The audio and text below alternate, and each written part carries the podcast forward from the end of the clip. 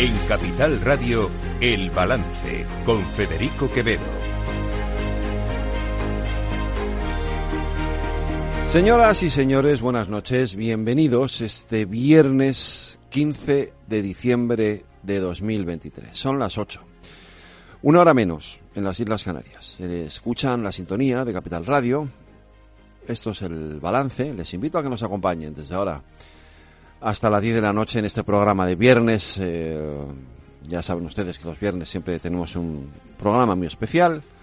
Eh, con secciones distintas, diferentes. Hablaremos con. Eh, tenemos nuestro cajón desastres. Elena la entrevista nada más y nada menos hoy que a todo un exministro de Cultura a César Antonio Molina hablando de ese libro que se llama ¿Qué hacemos con los humanos? donde ya se imaginan ustedes que tiene mucho de fondo con todo esto de la inteligencia artificial y el transhumanismo, etcétera. Lorena y Aida eh, hacen en especial de balance de la economía para hablar de ecología, de sostenibilidad, de todo esto que está muy relacionado también con lo que ha pasado esta semana en la COP. Y por supuesto nuestra tertulia donde eh, dentro de un rato pues analizaremos todo lo que ha venido pasando esta semana. Y en esto me quería yo centrar un poquito. Vamos a ver. Porque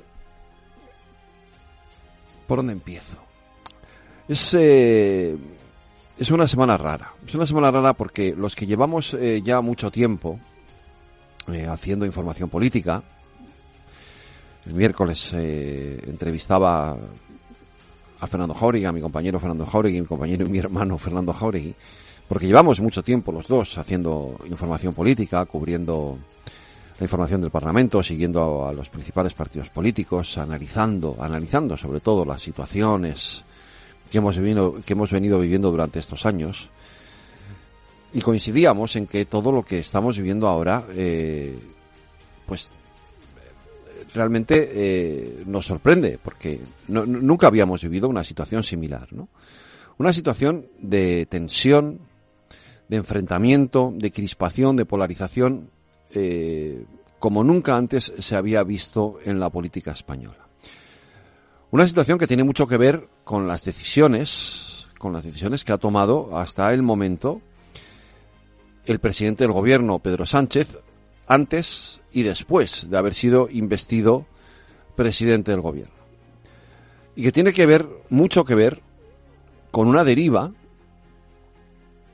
que, digamos, rompe con lo que habían venido siendo las tradiciones o los comportamientos habituales de los principales partidos políticos en España, de aquellos partidos políticos que de alguna u otra manera, que de una u otra manera, pues tenían la responsabilidad de garantizar la gobernabilidad del país, de darle estabilidad a la democracia, de hacer respetar la Constitución y de garantizar la separación de poderes en España. Bueno, eso se ha roto. Esto hoy ya no pasa. Hoy ya no es así. ¿Por qué?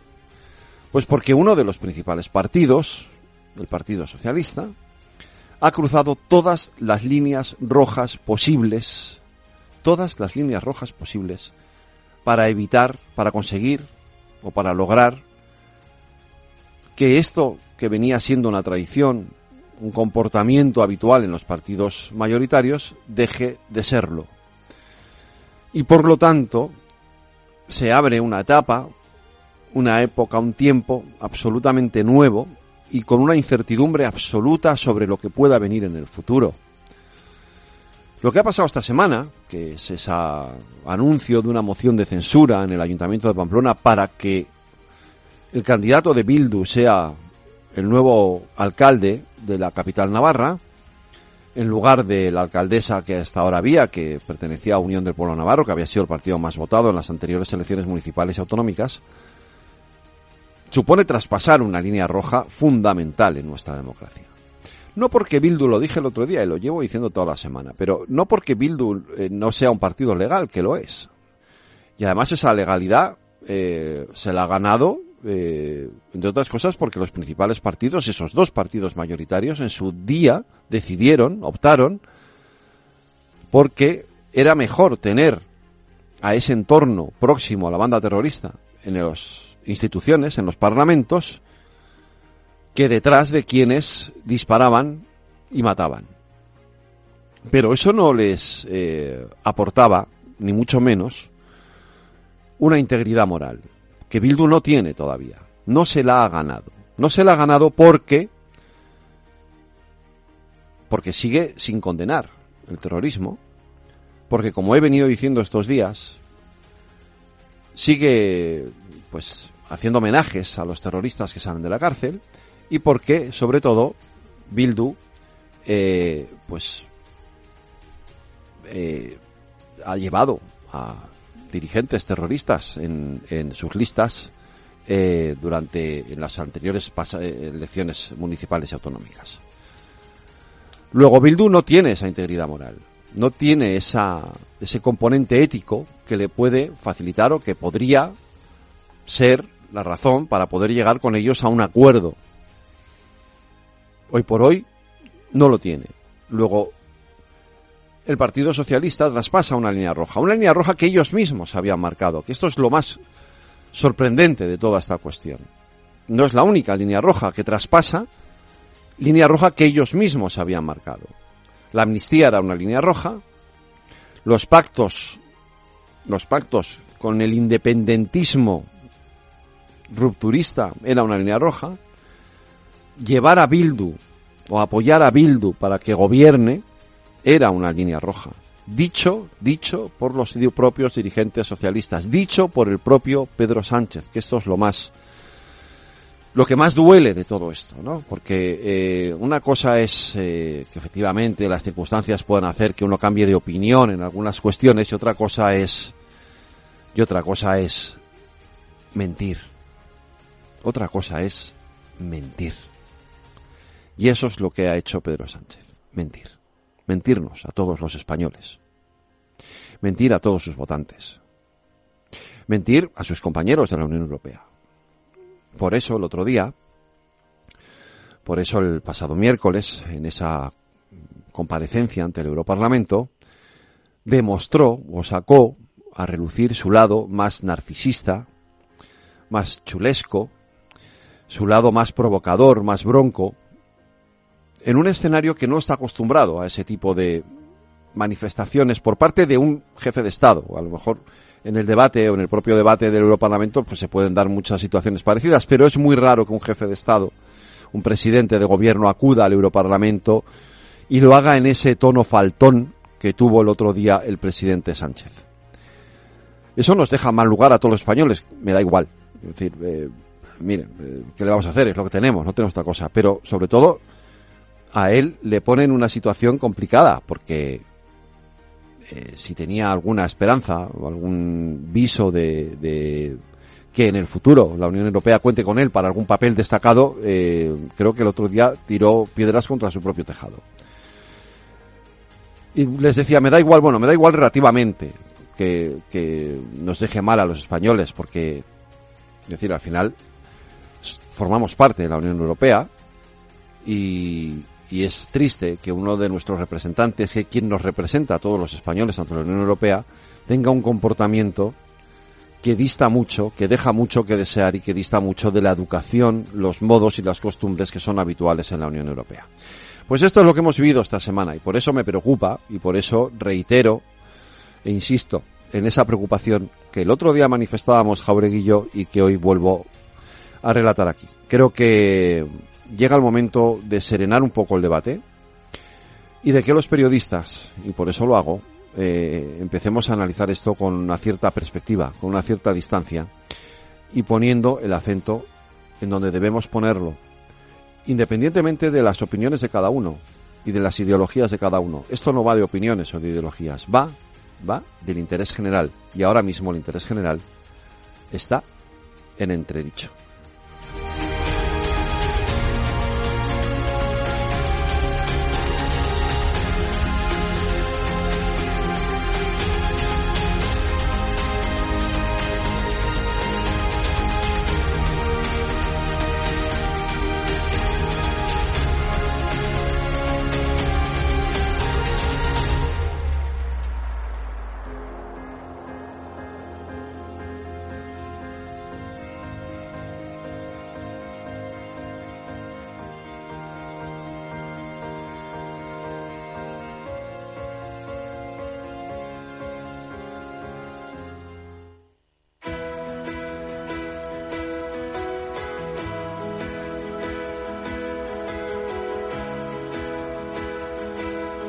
Las noticias de El Balance con Federico Quevedo, Aida Esquirej y Lorena Ruiz. Aida Esquírez, buenas noches. Buenas noches. Lorena Ruiz, buenas noches. Buenas noches. El gobierno se abre ahora a modificar el impuesto a la banca. Así lo ha anunciado la vicepresidenta económica Nadia Calviño en una entrevista en Antena 3. Han tenido el resultado en términos de recaudación que habíamos previsto. El Ministerio de Hacienda hace muy bien sus cálculos y, y creo que fue una buena decisión. Igual que ahora me parece que es el momento de revisar y ver si hay que ajustar algunos de los parámetros en el nuevo escenario en el que estamos, en el que ya no hay esa subida tan rápida de los tipos de interés y esa subida tan rápida de los precios de la energía. Tenemos que ver si esos dos impuestos hay que hacer algún ajuste o no. Eso sí, tendrá que ponerse de acuerdo con la vicepresidenta segunda del Gobierno y ministra de Trabajo, Yolanda Díaz, que sigue manteniendo que quien más tiene, tiene que aportar más. Y recuerda Calviño que el mantenimiento de los impuestos extraordinarios está en el acuerdo de investidura que tienen que cumplir. Estoy en total desacuerdo y le diría a la señora Calviño que pacta sunt servanda y que acabamos de cerrar un acuerdo con el Partido Socialista eh, que dio eh, la presidencia del Gobierno al señor Sánchez en el que de manera clara justamente en momentos de crisis eh, de inflación sin precedentes los que más tienen, más tienen que aportar. Y convendrán conmigo ustedes que los datos de beneficios mm, antes de impuestos de las energéticas y de las entidades financieras son absolutamente contundentes. Por tanto, eh, más que nunca deben de aportar. Insisto, es un acuerdo entre el Partido Socialista y Sumar que debe ser cumplido y respetado.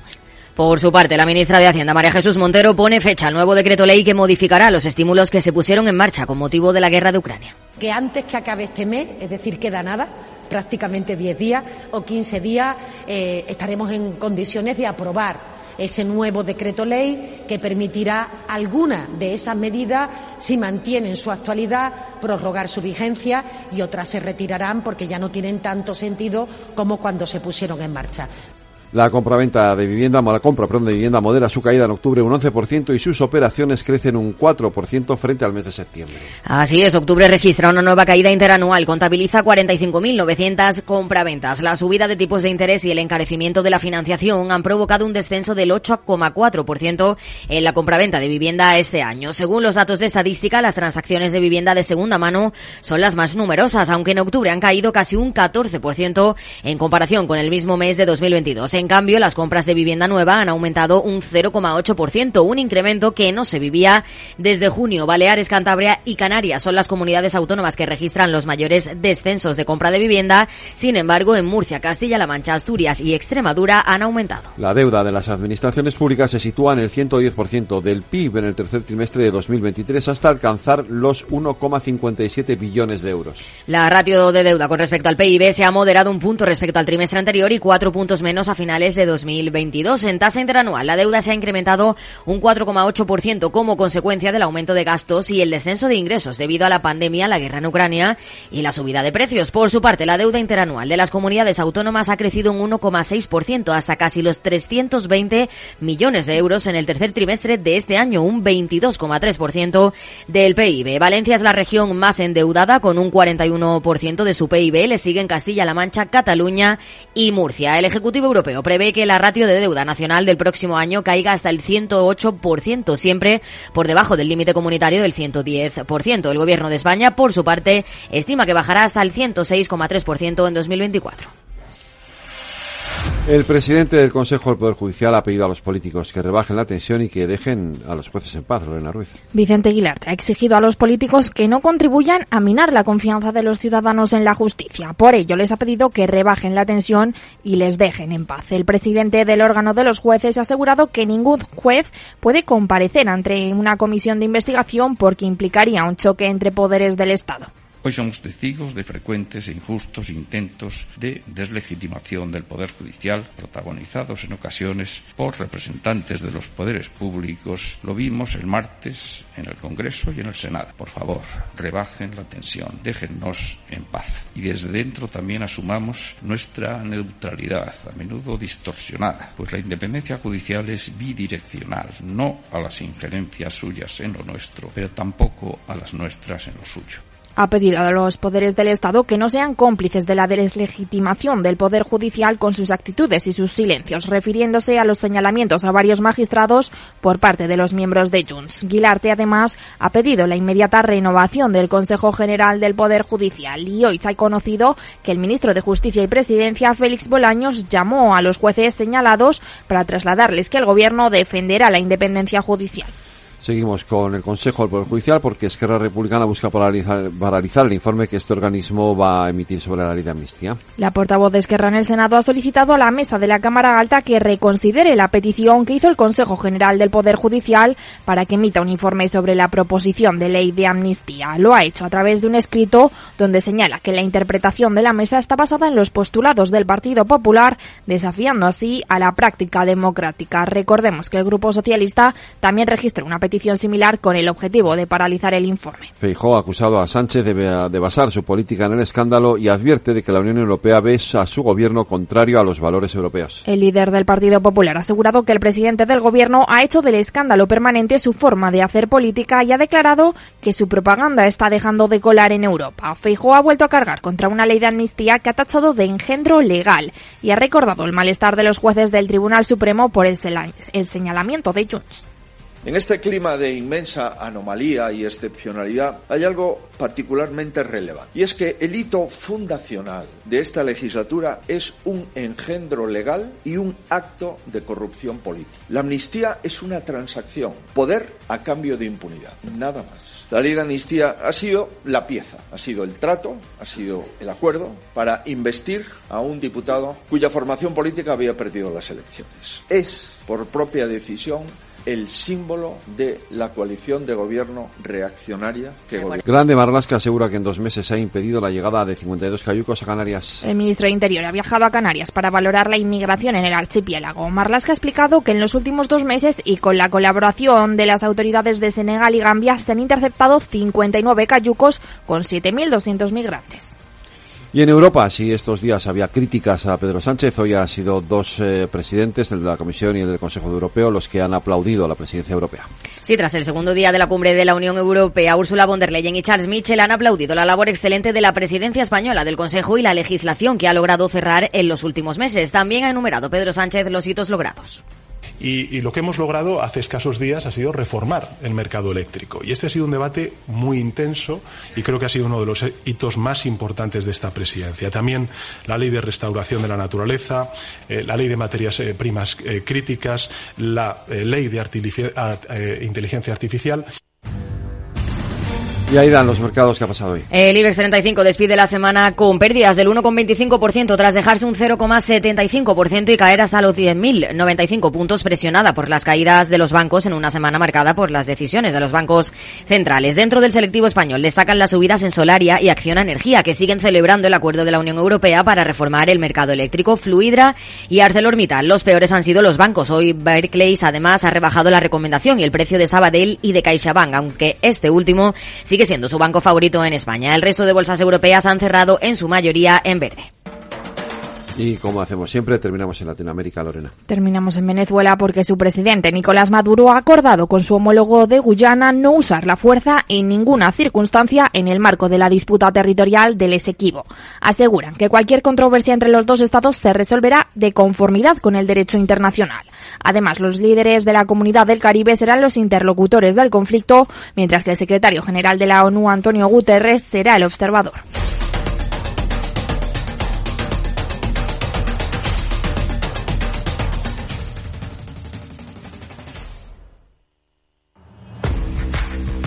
Oye, pensando cómo ahorrar en momentos como este con los precios por las nubes.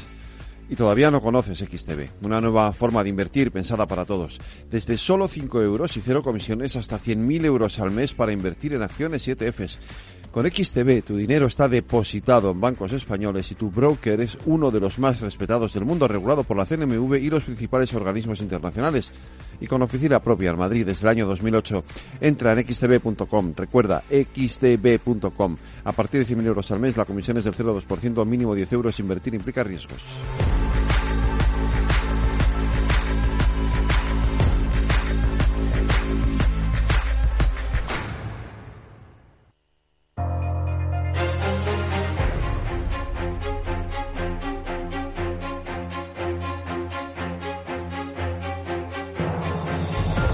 Cada viernes, Aida Esquirej y Lorena Ruiz nos acercan lo más destacado de la semana económica en el balance de la economía.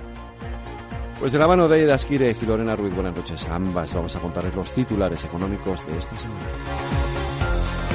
La Reserva Federal estadounidense mantiene los tipos de interés en el 5,5%. No obstante, se resiste a dar por concluida la escalada en el precio del dinero y deja la puerta abierta a un alza a principios de año. Confía en terminar 2024 con hasta tres rebajas, con el precio del dinero entre el 4,5% y el 4,75%.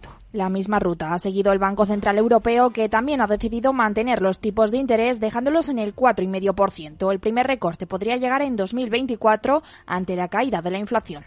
La entidad ha rebajado sus previsiones de crecimiento económico para la eurozona al 0,6% en 2023, una décima menos que en su estimación de septiembre, y al 0,8% en 2024, dos décimas menos ante el impacto de la política monetaria en la demanda. El PMI manufacturero de la zona euro de diciembre baja a 44,2 y el de servicios a 48,1 en ambos casos, peor de lo esperado, así que el compuesto cae a 47 puntos. Unos datos que muestran la posibilidad de que la economía de la zona euro esté en recesión. El Gobierno ha aprobado el límite de gasto no financiero, conocido como techo de gasto para 2024, que será de 199.120 millones de euros, medio punto más que en este ejercicio y un nuevo máximo histórico. Además, el Ejecutivo ha aprobado los objetivos de estabilidad presupuestaria que apuntan a un objetivo de déficit de las administraciones públicas en 2024 del 3% del PIB, del 2,7% en 2025 y del 2,5% en 2026. El Consejo de Política Fiscal ha aprobado los objetivos de déficit entre las críticas de las comunidades autónomas. Se trata de un importe histórico con casi 20.000 millones de euros más que el año pasado, que tiene el objetivo de fortalecer las políticas públicas de las autonomías. Además, el Ministerio de Hacienda ha comunicado a las autonomías que va a rebajar el objetivo de déficit de las comunidades y los ayuntamientos para el próximo año. Será del 0,1% del PIB en 2024 para las autonomías y para las administraciones locales pasa del 0,2 al 0%. La segunda reunión convocada por el Ministerio de Trabajo con los sindicatos y empresarios para abordar una nueva subida del salario mínimo interprofesional ha terminado sin acuerdo y sin una nueva fecha de convocatoria. Los sindicatos rechazan la propuesta de trabajo de una subida del 4%, con lo que subiría de los 1.080 euros actuales a los 1.123 euros al mes en 14 pagas. Tras esta reunión, el presidente de la COE, Antonio Garamendi, ha reprochado al Gobierno que se niega a repercutir la subida del salario mínimo en los contratos públicos, dejando su coste sobre las empresas. La inflación del mes de noviembre se ha situado en el 3,2% según el dato confirmado del INE. Son tres décimas menos que en octubre, que se debe principalmente al abaratamiento de los carburantes y paquetes turísticos y a que los alimentos suben un 9%, cinco décimas menos que en el mes anterior. La inflación subyacente se modera 0,7 puntos al 4,5%, la menor tasa desde abril del año pasado. Las pensiones subirán el próximo año hasta un 14% en el caso de las de viudedad. Concretamente, las pensiones mínimas se revalorizarán entre un 5 y un 7% en 2024. La OCDE y la IREF alertan de que el plan de reequilibrio de las cuentas públicas aumentará el déficit. Aseguran que no cumple con lo que exige la ley ni tampoco incluye medidas que sustenten la reducción del déficit que prevé el Gobierno hasta 2026. El Gobierno está estudiando revisar el impuesto a la banca teniendo en cuenta el nuevo escenario de tipos de interés. Esto choca con las aspiraciones de la vicepresidenta segunda del Gobierno y ministra de Trabajo, Yolanda Díaz, que sigue manteniendo que quien más tiene, tiene que aportar más. Acuerdo histórico en la COP28. Se ha firmado un texto que llama a los países a transitar hacia el fin de los combustibles fósiles. Y la Unión Europea también ha llegado a un acuerdo en la reforma del mercado eléctrico con el que se busca la estabilidad de los precios y acabar con los combustibles más contaminantes. Hoy en el balance de la economía nos detenemos en el mercado de las energías renovables.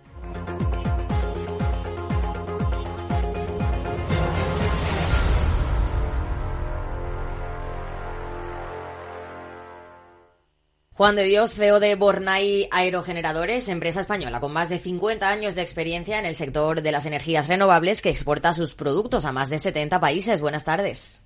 Hola, buenas tardes. ¿Qué tal? Bueno, Juan, esta semana la COP28 ha terminado con un acuerdo histórico con el que se pretende transitar hacia el fin de los combustibles fósiles. ¿Qué balance hace de ese acuerdo? Porque los gobiernos están muy contentos, pero los ecologistas no tanto, no sé, las empresas. A ver, eh, a los niveles en los que estamos actualmente, para mí es muy positivo. Mm, empezó bastante eh, no bien orientada, ¿no? Y se ha ido arreglando a medida que han ido pasando los días y finalmente yo creo que podemos considerar como bastante satisfactorios, ¿de acuerdo? Pero bueno, es un acuerdo que no es barato. Solo en España se tendrá que invertir cada año 40.000 millones de euros más. Esto quiere decir que es el triple de lo que se destina a los presupuestos de sanidad, educación y cultura juntos. Entonces es fundamental que tanto el sector privado como el público unan fuerzas para que pueda suceder. ¿Se puede lograr?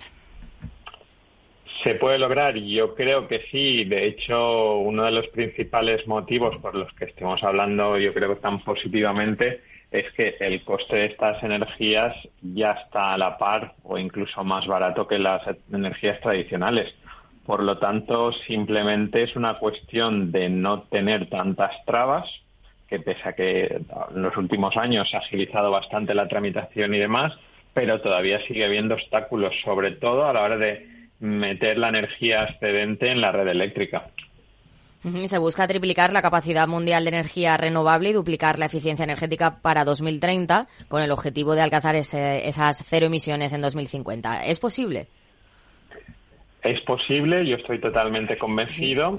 Eh, ahora mismo sí que veo un hándicap que es ya nos estamos enfrentando a momentos del día en los que la energía solar fotovoltaica tiene picos de producción y la red eléctrica no es capaz de absorber toda esa energía, con lo cual estamos viendo más generación que demanda, pero eso es durante unas horas puntuales a lo largo del día. ¿Qué significa esto? Pues que posiblemente haya que cambiar un poco la filosofía de esas inversiones y empezar a pensar también algo más en almacenamiento energético. ¿Para qué? Pues mm, dicho muy vulgarmente, alargar las horas de sol. Es decir, durante las horas donde tenemos más generación fotovoltaica, que es el mediodía principalmente, y donde, como ya he dicho, eh, estamos generando más energía de la que se necesita, podamos almacenarla y empezar a consumirla cuando sucede todo lo contrario. La demanda es más alta que la generación y, por lo tanto, podemos tirar de esas baterías para alargar esas horas de sol. Lo que hemos generado cuando no podíamos consumirlo, consumirlo cuando tenemos la necesidad y es lo mismo que si tuviéramos en vez de 8, 10 horas de sol. ¿Y tenemos infraestructuras suficientes para hacerlo? De hecho, una de las ventajas del almacenamiento es esa, que nos permite utilizar las mismas infraestructuras mejorando la penetrabilidad de las energías renovables y mejorando también esa, ese uso, con lo cual no hay que invertir tanto en lo que es eh, incremento de redes, eh, distribución, etcétera, sino cada uno, si yo en mi casa tengo unos paneles solares que me generan la energía suficiente para eh, las 24 horas, pero las estoy generando durante 5 horas, la red eléctrica nada influye, sino que de mi casa no sale ni entra energía del exterior, con lo cual no necesito incrementar o que fluya a través de esas redes, sino generar pequeños almacenamientos muy dispersos y que ayuden a incrementar la usabilidad de la red eléctrica. Claro, ¿qué importancia tienen las renovables en la consecución de este objetivo de cero emisiones? Pues yo entiendo que totalmente. Es decir, sin energías renovables no podemos llegar al cero emisiones, porque desde el momento que hablemos, pues no sé, eh, cualquier tipo de combustión, carbón, petróleo, gas, etcétera, ya no estamos con cero emisiones. Si hablamos de renovables, como pueden ser sol, viento o hidráulica, es, es el único objetivo, si no, no, llegamos a ese cero emisiones. También ha habido acuerdo en la Unión Europea sobre el mercado eléctrico. El objetivo es que haya unos precios más estables y asequibles y una mayor protección a los consumidores más vulnerables. Una valoración sobre este acuerdo que ha sido hace apenas unas orillas. Pues eh, sinceramente no lo he visto todavía, no he podido pegar un vistazo, pero obviamente al final todo lo que es estabilidad va en beneficio de todos nosotros.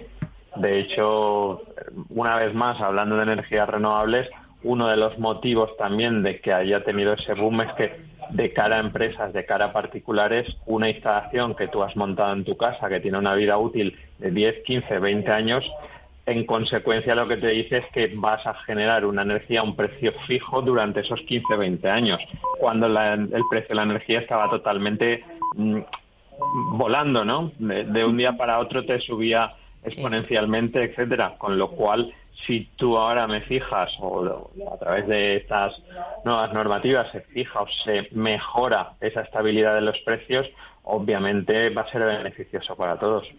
Este año también el Ministerio para la Transición Energética ha revisado el Plan Nacional Integrado de Energía y Clima 2030. El plan definitivo deberá ser remitido a la Comisión Europea como tarde en junio del próximo año. La energía verde española sube, pero se queda corta para el examen de Bruselas. Eh, sí, de hecho es como si fuéramos unos años por detrás ¿no? de lo que Europa nos está demandando y es algo de lo que nosotros desde el punto de vista proveedores, fabricantes o sector de las renovables estamos ahí un poco mm, pendientes, ¿no? De que vamos muy a ráfagas, tenemos unas curvas de demanda que son dientes de sierra. Mm, echando la vista atrás, tenemos un boom fotovoltaico en el 2008, tenemos una parálisis casi total del sector entre 2010, 2018, 19 2022 un año excelente y 2023 pues un año no podemos decir pésimo, pero desde luego no a la altura del 2022. Con lo cual hay que estar tener lo mismo que sucedía con los costes de la energía, tener una seguridad, tener una estabilidad y poder estar insertando a la red eléctrica cada vez más y más kilovatios, siempre de acuerdo con la demanda que tenemos en el país realmente. Ese plan eleva las aspiraciones del 2021 y pretende alcanzar el 81% en la generación eléctrica renovable. También estima un 48% de energías limpias sobre el uso final y superar el doble de su parque de generación en tan solo siete años. No sé si esto es alcanzable también. En solo siete años. la industria, yo creo que sí. Por parte, visto la realidad, me parece difícil. Difícil por lo mismo. Eh, tenemos años como este en el que nos lamentamos porque no estamos haciendo lo que deberíamos, lo que estaba planificado y luego queremos pedir tres, cuatro veces más de lo que estamos haciendo. Mm, no lo veo, sinceramente. Y bueno, se pretende también reducir la dependencia energética hasta el 51% en 2030. ¿Cómo está España ahora mismo en este aspecto? No tengo las cifras para poder valorarlo, pero desde luego históricamente España depende de terceros países. siempre lo hemos dicho, ¿no? El país con más sol de la Comunidad Europea que no tiene mm, fuentes fósiles para abastecerse y que sin embargo tampoco tenemos energía renovable suficiente como para llegar a esos niveles. Mm, hace falta mucha más presión, mucha más eh, incentivos, mucha más facilidad para que realmente se puedan conseguir todos esos objetivos. Posibilidades, por supuesto que sí. También incorpora el plan el autoconsumo como elemento dentro de las medidas. ¿En qué punto estamos eh, en ese ahora mismo en el autoconsumo en España? ¿Qué ha cambiado? ¿Cómo hemos, cómo hemos evolucionado? ¿Y qué nos queda, claro? Pues eh, este año lo que es autoconsumo y diferenciando un poco autoconsumo doméstico y autoconsumo industrial, el doméstico se ha frenado prácticamente en seco. Consecuencia de, entiendo, queremos pensar que es, por un lado, la bajada de los costes de la energía y, por otro lado, el incremento de los tipos de interés, con lo cual las familias destinan el dinero a otras mm, necesidades y no tanto a esta a la generación o al autoconsumo, ¿no?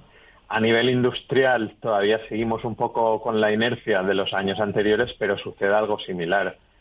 Entonces, falta ver ahora a partir de enero con si el gobierno alarga más allá esas medidas de ayuda como era la reducción del IVA y lo que es la cancelación del impuesto de, a la generación de energía para ver si realmente se mantienen esos precios.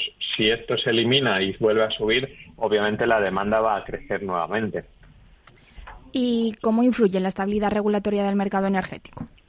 Pues como decía, totalmente inestable, porque no, tenemos esa estabilidad y realmente el mercado son dientes de sierra. Un año vamos al 200% y otro año vamos al 30% es mm, difícil, difícil de gestionar y de controlar.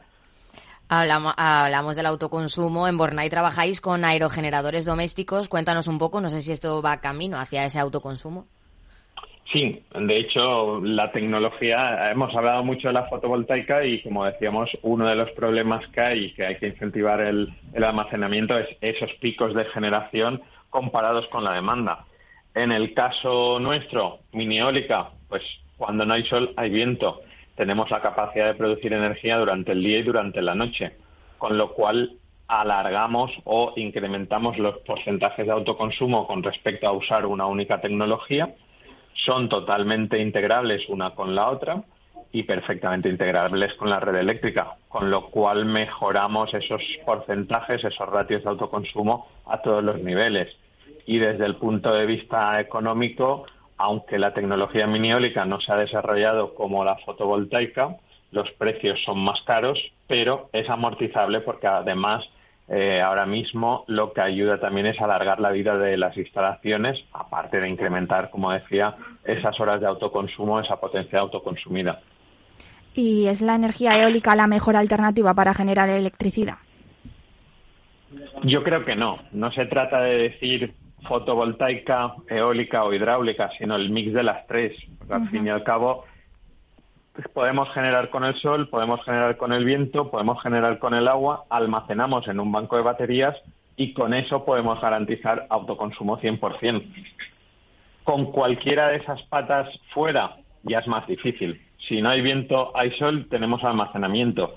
Si no hay viento, no hay agua, hay almacenamiento. Si no hay sol ni agua, hay almacenamiento, con lo cual es una hibridación de diferentes tecnologías y, por supuesto, almacenamiento. Y hablando de, de, esa energía, en octubre la Comisión Europea ha presentado también el European Wind Power Action Plan. Mm, no sé si nos puede decir un poco en qué consiste, porque creo que, eh, bueno, aplaudes esta medida, ¿no? Sí, a ver, al final son medidas que lo que intentan es incrementar esa generación de energías renovables, la reducción de emisiones y, por lo tanto, la dependencia también de combustibles fósiles. Por lo tanto, todo lo que venga en ese sentido es bienvenido y, perfecto, ¿no? ¿Qué, consejo le puedes dar a los consumidores para que ellos también tomen la conciencia por su parte? De cara a los consumidores, pues a ver, es, es, un poco complicado. Al fin y al cabo, el consumidor lo que tenemos que tener en cuenta es que eh, ahora mismo tenemos una factura, una coste de energía que tenemos contratado y pagamos mensualmente con unos costes relativamente bajos, que realizar una inversión que se va a amortizar en 5, 6, 7 años eh, es doloroso. Cuando echas mano de la cartera y dices, oye, es que de pagar 100 euros al mes a pagar 3.000 euros de golpe, pues es doloroso. Pero al final lo que hay que tener en cuenta es que todo lo que se invierta en nuestras viviendas, en nuestros sistemas, en nuestro mm, círculo de acción que nos ayude a ahorrar costes a largo plazo, va a ser beneficioso en todos los sentidos. Se puede financiar, como decía, uno de los obstáculos ahora mismo es el coste de la financiación, pero podemos financiarlo, con lo cual el pago que tendrías mensualmente sería el mismo, pero una vez amortizado, esos costes de mantenimiento de nuestra vivienda, de nuestro día a día, se van a ir reduciendo con lo cual vamos a tener dinero para otros menesteres, ¿no? Pues Juan de Dios, CEO de Borna y Aerogeneradores, muchas gracias por atender la llamada del balance de la economía de Capital Radio. Gracias a vosotros. Muchas gracias, adiós. Hasta luego. Esto te estás perdiendo si no escuchas a Rocío Arbiza en Mercado Abierto. Carlos Doblado, analista de Black Bear Broker. El gran problema que tienen los activos líquidos es que juegan contra nuestras emociones. Cotizan todos los días, nos ponen muy nerviosos. Una variación de 20 y 30% en el precio de los activos no significa que esos activos hayan cambiado en calidad, pueden caer mucho y, la vida sigue igual. Y eso hace poco confortable la renta variable cotizada en, trayectorias em, de mercados bajistas. Mercado Abierto con Rocío Arbiza.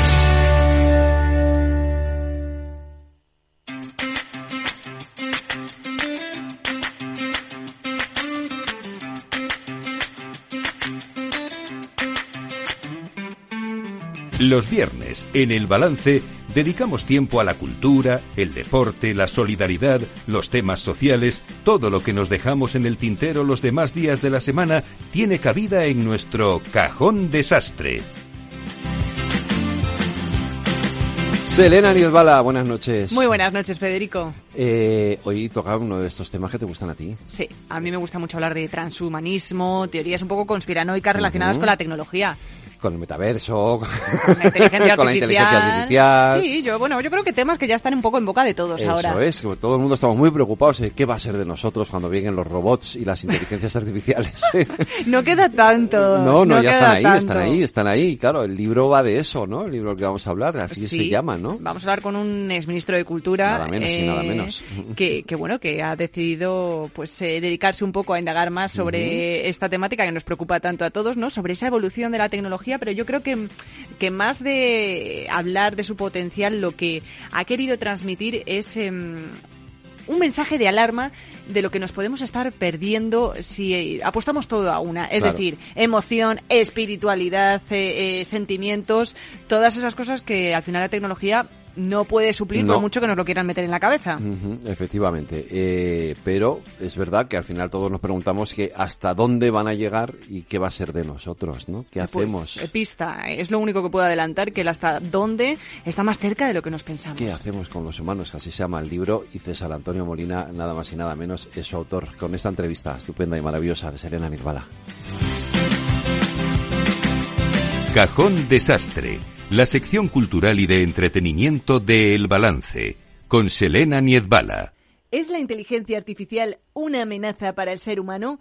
No es una pregunta, es una afirmación, en este caso la del exministro de Cultura César Antonio Molina, que comparte sus reflexiones y conocimientos sobre el papel de ciertas tecnologías para poner en jaque la supervivencia de la especie humana.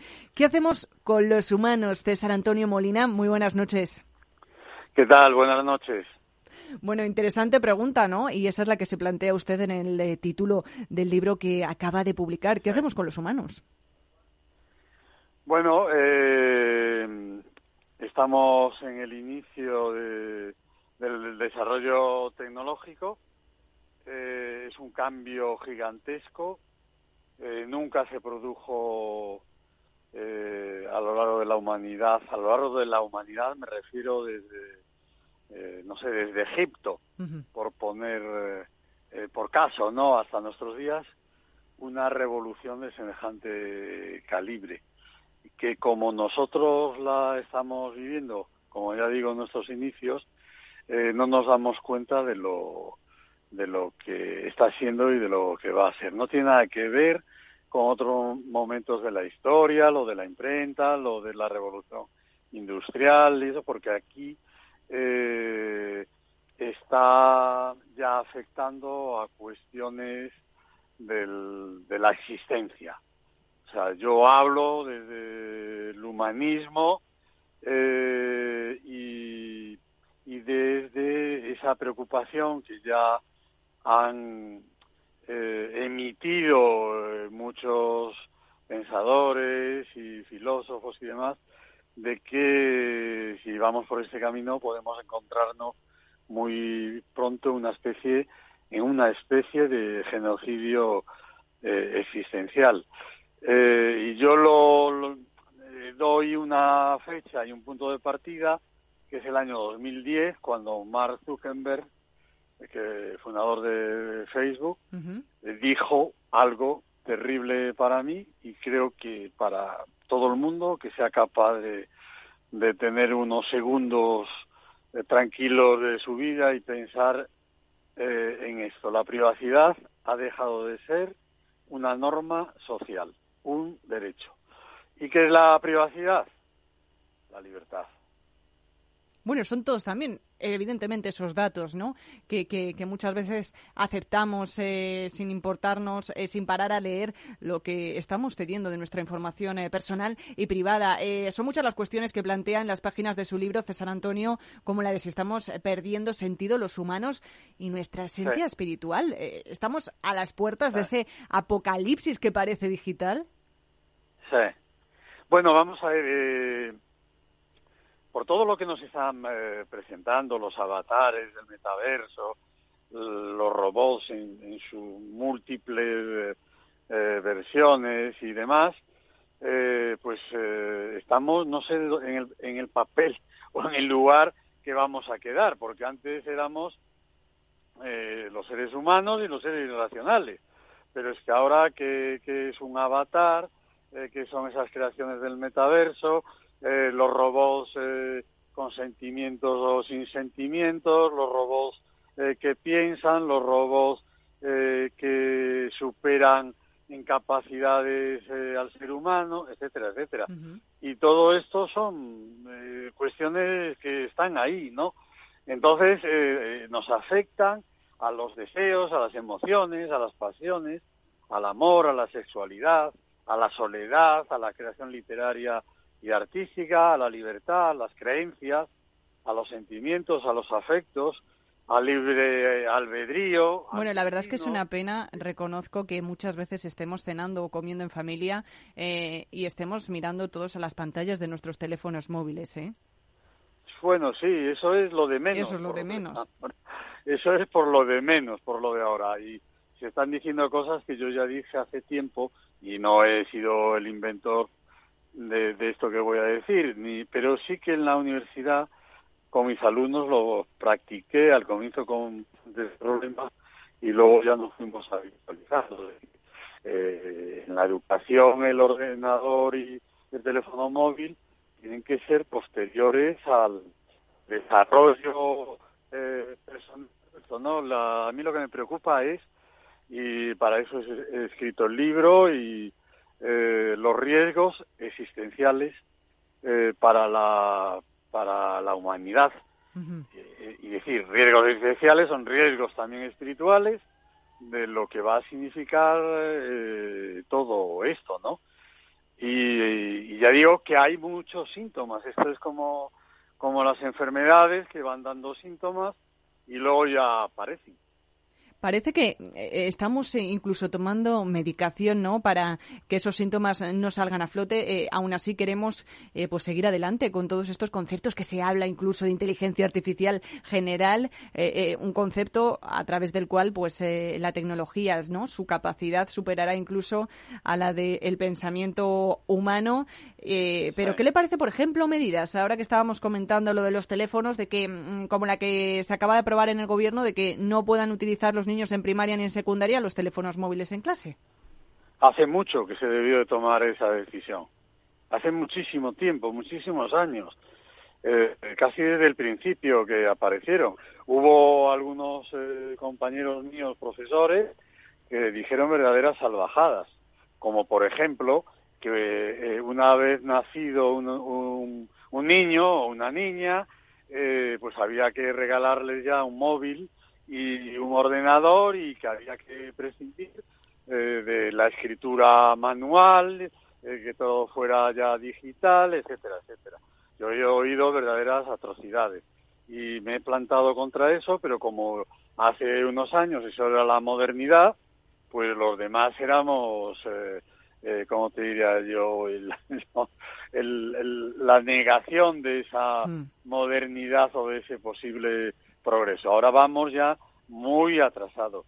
Y muchos de los males que nos están pasando es debido a eso, ¿no? El tema de la pornografía, el tema de la violencia, todas esas cosas vienen de, de una mala utilización de todos estos instrumentos y además fuera de tiempo y fuera de lugar, eh, que son los colegios y luego las universidades, donde eh, es donde se forma el ser humano y su capacidad de pensar. Claro, y muy importante esto que comenta César Antonio, porque además muchos pueden interpretar a lo mejor que, qué hacemos con los humanos, ¿no? Así se llama el libro que acaba de publicar, eh, pueda ser eh, pues eh, algo en contra de la tecnología, pero usted quiere matizar que se trata de un libro en contra de quienes quieren hacer un mal uso de ella, porque eh, es eso, ¿no? Lo que estamos viviendo ahora, estamos eh, con estas grandes tecnológicas que al final eh, pues miran por sus intereses, pero no están velando realmente por la seguridad de los que la vamos a utilizar, de los consumidores. Sí, bueno, el propio Einstein eh, eh, dijo que la perversión de la, de la ciencia era un pecado contra el espíritu. O sea que, y nos encontramos en algunos aspectos en esa perversión de la ciencia. No es que la ciencia sea perversa, no es que la literatura sea perversa o el cine, sino que la utilización perversa de la ciencia y del desarrollo tecnológico es un pecado contra el espíritu. ¿Qué es el espíritu? Pues es el ser humano. Es eh, que es lo más importante que hay en el mundo. No hay nada más importante en el mundo que el ser humano. Y entonces, si no lo protegemos, si no nos protegemos o no nos protegen o nosotros mismos, como es ya el caso, eh, no nos protegemos creando eh, pseudos eh, seres humanos eh, que nos pueden amenazar por los conocimientos que, le, que les estamos imprimiendo eh, que somos nosotros, porque no hay. Sí, al final se nutren. Todas estas tecnologías pues, se nutren de, nuestro conocimiento. Sí, sí que lo es. pero, por ejemplo. problema. ¿Qué le parece que estemos implementando, implantando, perdón, chips en cerebros humanos o teorías como la del transhumanismo? Bueno, pues eso. Eh, el, es que eso ya está sucediendo. de la genética es tremendo. Eh, o sea, estamos eh, tratando de crear seres humanos superiores. Y, además porque pensamos que, a diferencia de lo que he dicho yo antes, de la perfección del ser humano y tal igual, eh, estamos insistiendo en que estamos, eh, hemos sido fabricados con defectos. Y por lo tanto, eh, la tecnología y eso nos va a arreglar todos los defectos de nuestros orígenes. Luego hay esa fusión del ser humano con, con, la, con las máquinas y, esa idea de, de hacer los robots antropomorfos, como, como está haciendo Tesla. Eh, o sea, que darle la forma humana, copiar la forma humana, que no se distingan prácticamente de, de, esa, eh, de ese físico eh, del ser humano y tal. los robots, esos con sentimientos, que ya aparecía en 2001, la Odisea del Espacio, en la hora en que el ordenador se, se oponía a, ser desconectado. O sea, era ya una persona que pensaba, que, que razonaba y que eh, se iba a vengar cargándose toda la, la, la operación esa, ¿no? Entonces están los implantes, las prótesis, los chips, la clonación. La verdad es que yo creo que del ser humano lo que más asusta, no sé si estará de acuerdo conmigo, es que yo creo que este crecimiento ha sido exponencial. No esperábamos que sucediese todo tan rápido. No, no, no, no, no. La diferencia de entre nosotros, nuestros padres y nuestros abuelos, eh, no es tan abismal como ahora con, nuestros hijos, ¿no? Con las generaciones a las que les llevamos, no sé, 30 años o eh, iba a ir a mayor velocidad. Eh, aparte de esto, yo, yo eh, he insistido en mis artículos y, insisto mucho en el libro la importancia de, de, mm, que todo esto esté legalizado, que todo esto esté organizado, que todo esto esté vigilado y que esté... Pero a la larga esto es muy difícil, muy difícil porque en primer lugar eh, esto lo están construyendo empresas privadas, que tienen presupuestos eh, mayores que la mayor parte de, los estados del, mundo. Eh, están incontroladas porque los estados dependen de ellas, todos dependemos de ellas, y por lo tanto, a, pesar de que los estados, los estados las amenazan, eso, la UE hace las leyes, no sé qué y tal, luego aplicarlas les va a costar un infinito, ¿no? Eh, por lo tanto, mm, es todo muy complicado, muy difícil. Eh, mm, al ser empresas privadas, eh, los constructores de las mismas dijeron que era en beneficio de la humanidad y ha sido en beneficio de ellos, porque somos más ricos del mundo. Y lo peor es de todo es como cómo se ha jugado, cómo se ha jugado con ese discurso. No sé si recuerda hace poco esa, ese firmado, ¿no? Que hicieron eh, pues eh, más de 100 o 1000 expertos, no recuerdo ya cuándo serán en inteligencia artificial, pidiendo que se paralizasen los avances, pero realmente eh, cuando encuentras a un Elon Musk entre ellos, de lo que te das cuenta es que lo que querías que se frenase para que le diese tiempo a sacar su propio modelo de inteligencia artificial antes que al resto, no verdaderamente porque le preocupase cuál podía ser la forma en la que afectase a los consumidores. Eh, permítame que le pregunte, eh, César Antonio, eh, no puedo evitarlo teniendo a un exministro de Cultura. con esta situación, ¿qué haría usted si ahora mismo estuviese de nuevo en el ah. cargo? No, yo ya he hecho, ya, bastante he hecho, escribiendo el libro, 400 páginas, un libro sobre estos temas, la bibliografía en español es es muy pequeña. Eh, y, yo me refiero desde el punto de vista humanístico, filosófico, literario, eh, los aspectos de la creación, de la existencia del ser humano y tal. Y la mayor bibliografía, y tampoco es sobre esto, porque es sobre ingeniería genética, bio.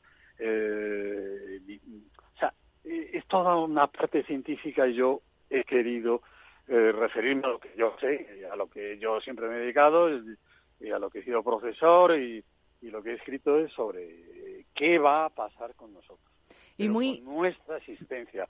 O sea, ¿qué va a pasar con todo eso que hemos ido creando desde eh, para explicarnos por qué nacemos y por qué morimos y dar una serie de explicaciones y, una especie de, de, mm, de, de, buscarnos una especie de elementos que nos aten a la vida eh, como ya digo, ha sido la creación, el amor, la sexualidad, las creencias, eh, en fin. Lo que es la eh, esencia de la especie humana. Y ese es el ese es el problema. Yo dar una solución, no, porque entre otras cosas yo no la puedo dar ni ninguno de nosotros porque no tiene sus manos todo, este poder de estas empresas y todos estos conocimientos de la ingeniería y todo esto. No, no, no, no nosotros no podemos, no tenemos esa capacidad. Solo la capacidad de hacer reflexionar eh, eh, a, el resto de, nosotros mismos, no digo de la, de la humanidad, no, de, la gente que nos rodea, eh, decir, es que creo que no vamos mal, no vamos bien. Totalmente de acuerdo con este análisis y esta reflexión. No sé, igual todavía estamos a tiempo. Eh, de cualquier modo, mm, como usted ha dicho, no seremos nosotros quienes eh, podamos eh, frenarlo, pero al menos si ayudamos a, la reflexión ¿no? y a que nos hagamos preguntas, pues ya será menos que nada. ¿Qué hacemos con los humanos? Ese es el título del libro que acaba de publicar César Antonio Molina. Un placer por haberle tenido en Capital Radio esta noche. Un abrazo.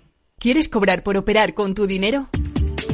Con DarwinX es posible y funciona así. Operas un universo de más de 1.500 instrumentos financieros en condiciones competitivas, con nuestro broker o a través de Interactive Brokers. Y aquí viene lo bueno. Mientras operas, construyes tu track record para nuestra gestora que te paga por tu éxito. Llevamos más de 10 años impulsando el talento. Hemos atraído más de 95 millones de dólares de capital inversor y pagamos a nuestros mejores traders cientos de miles de euros al año en comisiones de éxito. Darwinex, donde no pagas de más y cuanto mejor operas, más cobras. ¿A qué esperas? Tu capital está en riesgo. El rendimiento pasado no es una indicación de resultados futuros. Datos actualizados en agosto de 2023. Este es un mensaje para todos los oyentes de radio y es solo para decir gracias. Gracias por dedicarnos tres horas cada día. Gracias por escucharnos en casa, en el coche, en el trabajo, en un móvil o donde sea, en directo o en podcast. Gracias por tu fidelidad, porque gracias a ti, la radio sigue siendo un gran medio, el más creíble, en el que más confías y el que mejor te informa y entretiene. El medio del día a día, la actualidad al instante y que te acompaña siempre estés donde estés. Radio Value, la Asociación de Radios Comerciales, te da gracias a ti.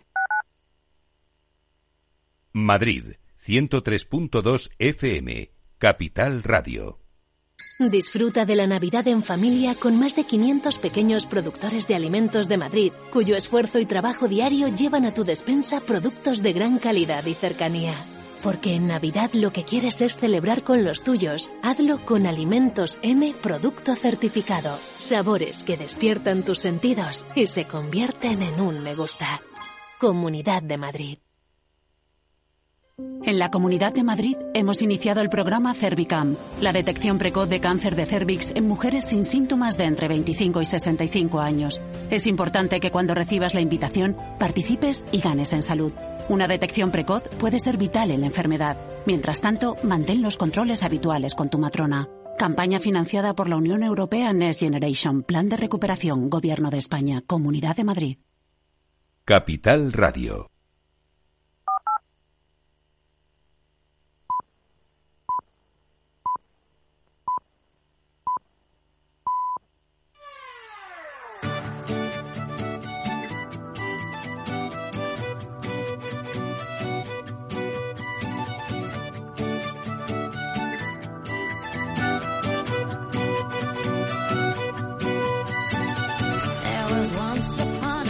Las 9 de la noche, una hora menos en las Islas Canarias, en la sintonía Capital Radio, eh, llega nuestro tiempo de análisis de tertulia de reflexión a ritmo de estas chicas, ¿quiénes son? Pues son Kiwi y Edel Lynch, Anda. que hoy cumplen 44 añitos y bueno, son de la banda pop Bewitch. Eh, pues felicidades, eh, Kiwi, Kiwi y Edel. y Edel. kiwi y Edel, vale. Esto es- podría ser eh, las, eh, Kiwi los kiwis y Edel las manzanas Edel. Pero podría ser una marca de manzanas. Pero bueno, son dos componentes de las Bewitched. eh, y con la música de este grupo pop femenino, pues vamos a contar los temas de la tertulia a la mano de Lorena y de Aida. Buenas noches, tertulianas, aunque parece increíble, por fin es viernes. ¡Ya llegó el viernes!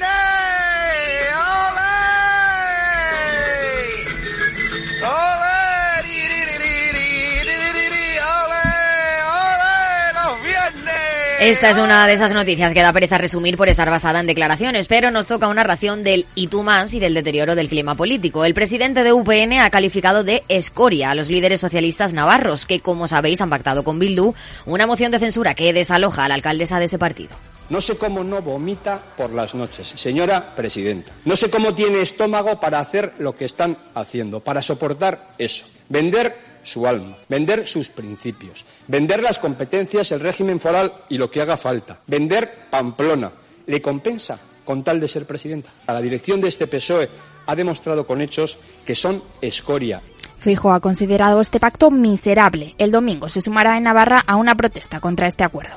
Es el pacto más miserable que ha suscrito el señor Sánchez en su carrera política y ha suscrito bastantes. Es una línea roja que inaugura el peor momento de la democracia española, entre la amnistía, las comisiones para investigar a los jueces. Y este a comprender usted que esto no tiene ninguna justificación y ya lo que ya es lamentable es que intente convencer, decir que esto es como consecuencia del bloqueo del Ayuntamiento de Navarra es simplemente una gran mentira.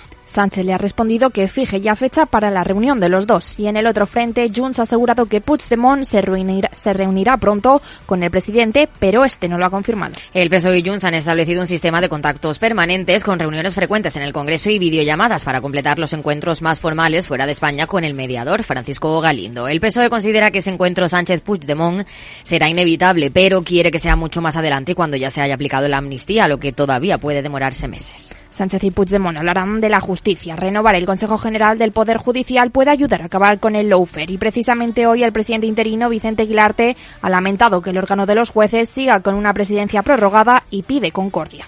aunque espero y confío que sea la última vez en que la accidentalidad o suplencia adjetive la presencia de quien está al frente del acto. En todo caso, he advertido que el camino hacia la concordia que he emprendido para evitarlo no goza de excesivos transeúntes.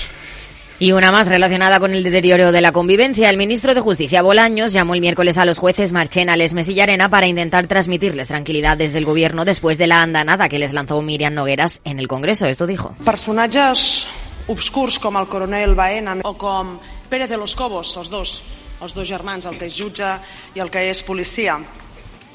En col·laboració amb altres personatges com Marchena, còmplices de la politització de la policia i personatges indecents com Espejel, Lesmes, Llarena, Lamela i tants altres, El cabreo fue tal que el presidente del Supremo canceló su reunión con este ministro. Se ha pospuesto al 19 de diciembre. Y tras meses de discretos contactos entre el Partido Popular y el PSOE, llega la ampliación del puerto de Valencia. Óscar Puente brindó con el presidente Carlos Mazón y la alcaldesa de Valencia, María José Catalá, ambos del Partido Popular. Por fin se produce una excepción en plena guerra política. ¡Viva el vino!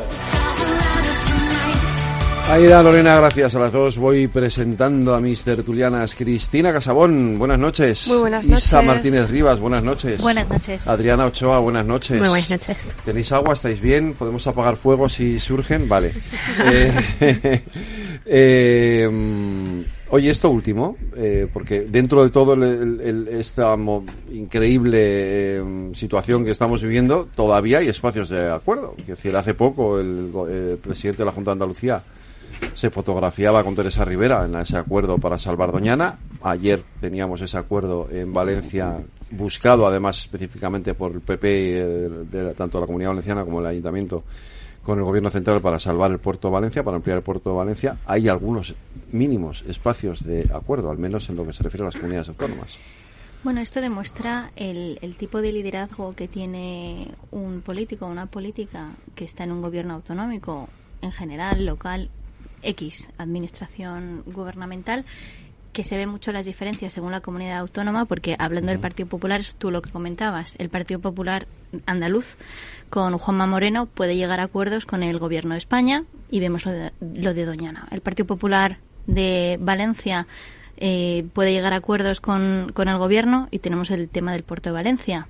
Pero hay otras comunidades donde gobierna el Partido Popular que no se puede hacer eso porque está esa tensión política y esa constante guerra mediática, ¿no? De, de lo político y la batalla ideológica política, ¿no?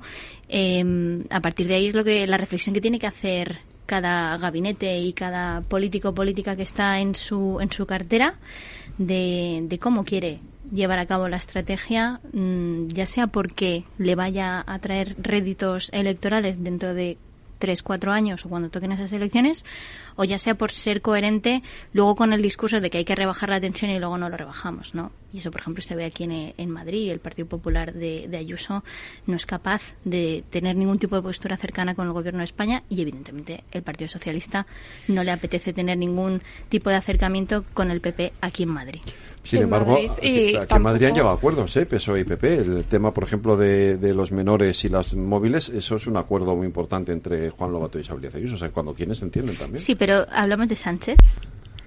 Claro, es que ahí está el, el matiz, ¿no? Gobierno es una cosa es a nivel de tu región y otra cosa es cuando tienes que elevar ese puente a nivel nacional con Claro, el nivel autonómico, que es eh, i- es bilateral, ¿eh? Se ha visto estos días porque iba, iba a haber, bueno, había, eh, estaba en el aire la confirmación de una reunión entre Feijo y Pedro Sánchez, ¿no? Y Ahora hablamos de eso, sí. ahora, Eh, precisamente con, con la moción de censura de, de Navarra se han volado esos puentes. Y una de las primeras eh, consecuencias de la voladura de puentes entre el PSOE es, el PS es esa mm, voladura de puentes no entre los dos partidos pero luego hemos visto que fuentes del equipo de, de Feijó han evitado no Eh, confirmar que esta sea total. O sea puede que haya algún tipo de acercamiento en los próximos días, pero también hemos visto que esta semana se ha elevado muchísimo el tono político, ya no solo en España, sino en Bruselas,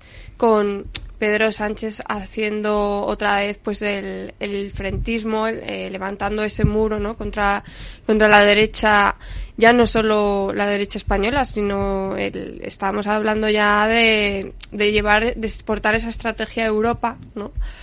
Y, y, bueno, yo no creo que, que esta sea una actitud pragmática, una actitud positiva eh, para llevar a, para llegar a acuerdos eh, de Estado que van a ser necesarios también, ¿no? En esta legislatura. Pero ya digo que, que el principal escollo ha sido, pues, tanto todo lo que se ha dicho ¿no? de esa estrategia fre- frentista por parte del PSOE en Bruselas y sobre todo la moción de censura de, de Navarra. El puerto de Valencia. El puerto de Valencia es una buenísima noticia. Sí. De verdad lo creo. Sí, sí, sí, sí. Porque de hecho, eh, estaba escuchando esta mañana, bueno, no sé si fue esta mañana o anoche, creo que fue con Alsina, al presidente de la, de la Comunidad. Federación.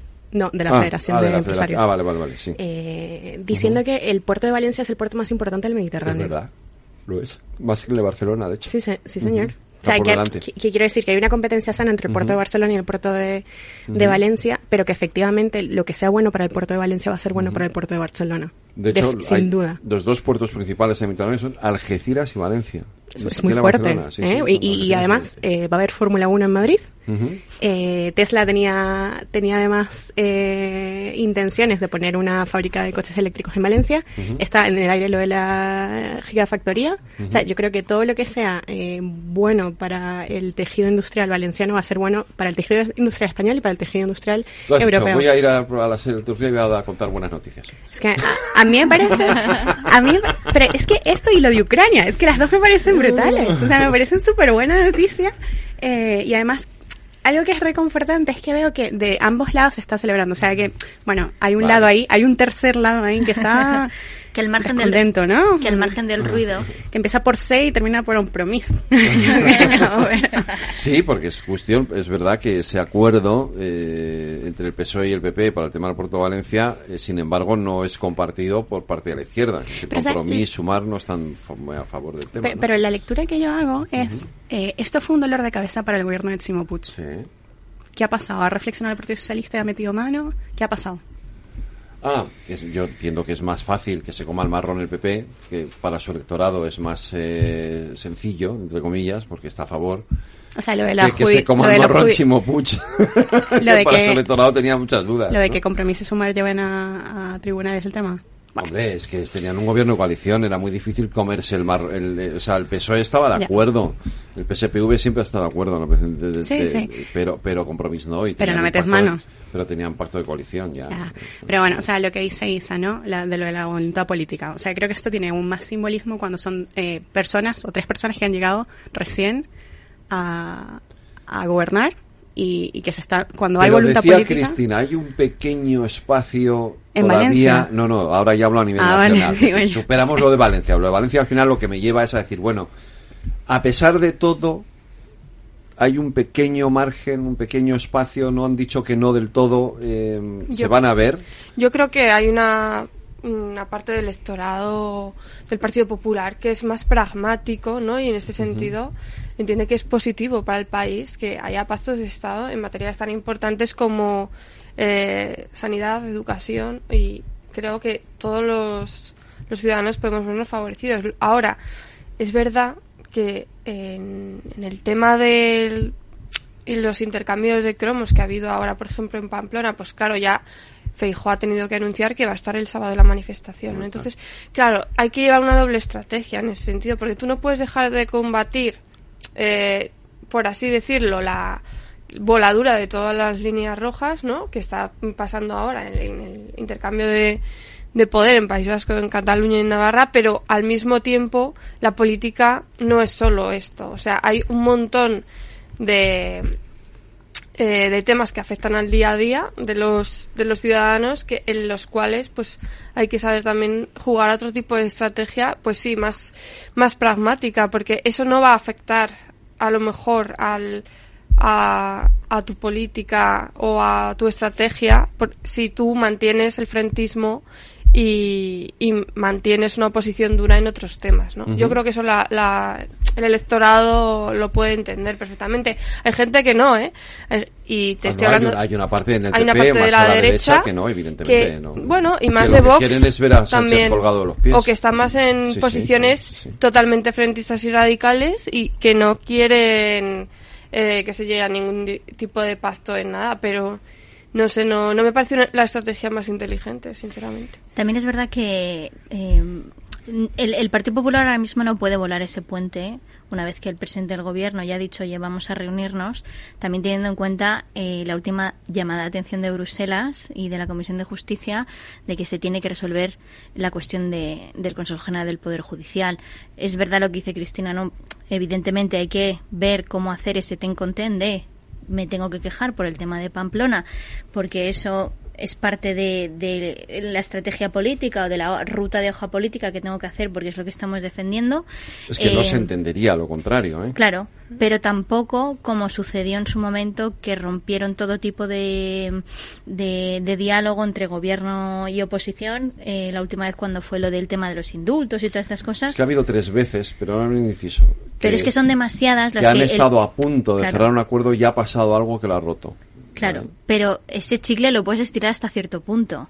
Una, dos veces, tres, vale, pero ya cuatro, cinco, seis veces vale que te quejes luego políticamente, que anuncies que va a ser una manifestación, pero ya está, siéntate y luego haces tu guerra mediática o en medios de comunicación todo lo que quieras. Pero es que si no, tampoco se entiende dentro de un nivel macro y sobre todo con Bruselas que, que no haya por lo menos una conversación entre el presidente del gobierno y el líder de la oposición, aunque no se llegue a ningún tipo de acuerdo. Lo que pasa es que hay una cierta sensación, Adriana, de que lo que pretende el presidente del gobierno con esa reunión es eh, una- Hablar foto. de- Es una foto. Bueno, ya, ya lo dijo Feijóo, Yo ¿no? hablo con todos. Ya. Sí, pero, pero quiero decir, no por eso Feijóo tiene que decir, bueno, entonces No, me no, no, siento no, claro. No, no. O sea, Tiene y- que ir.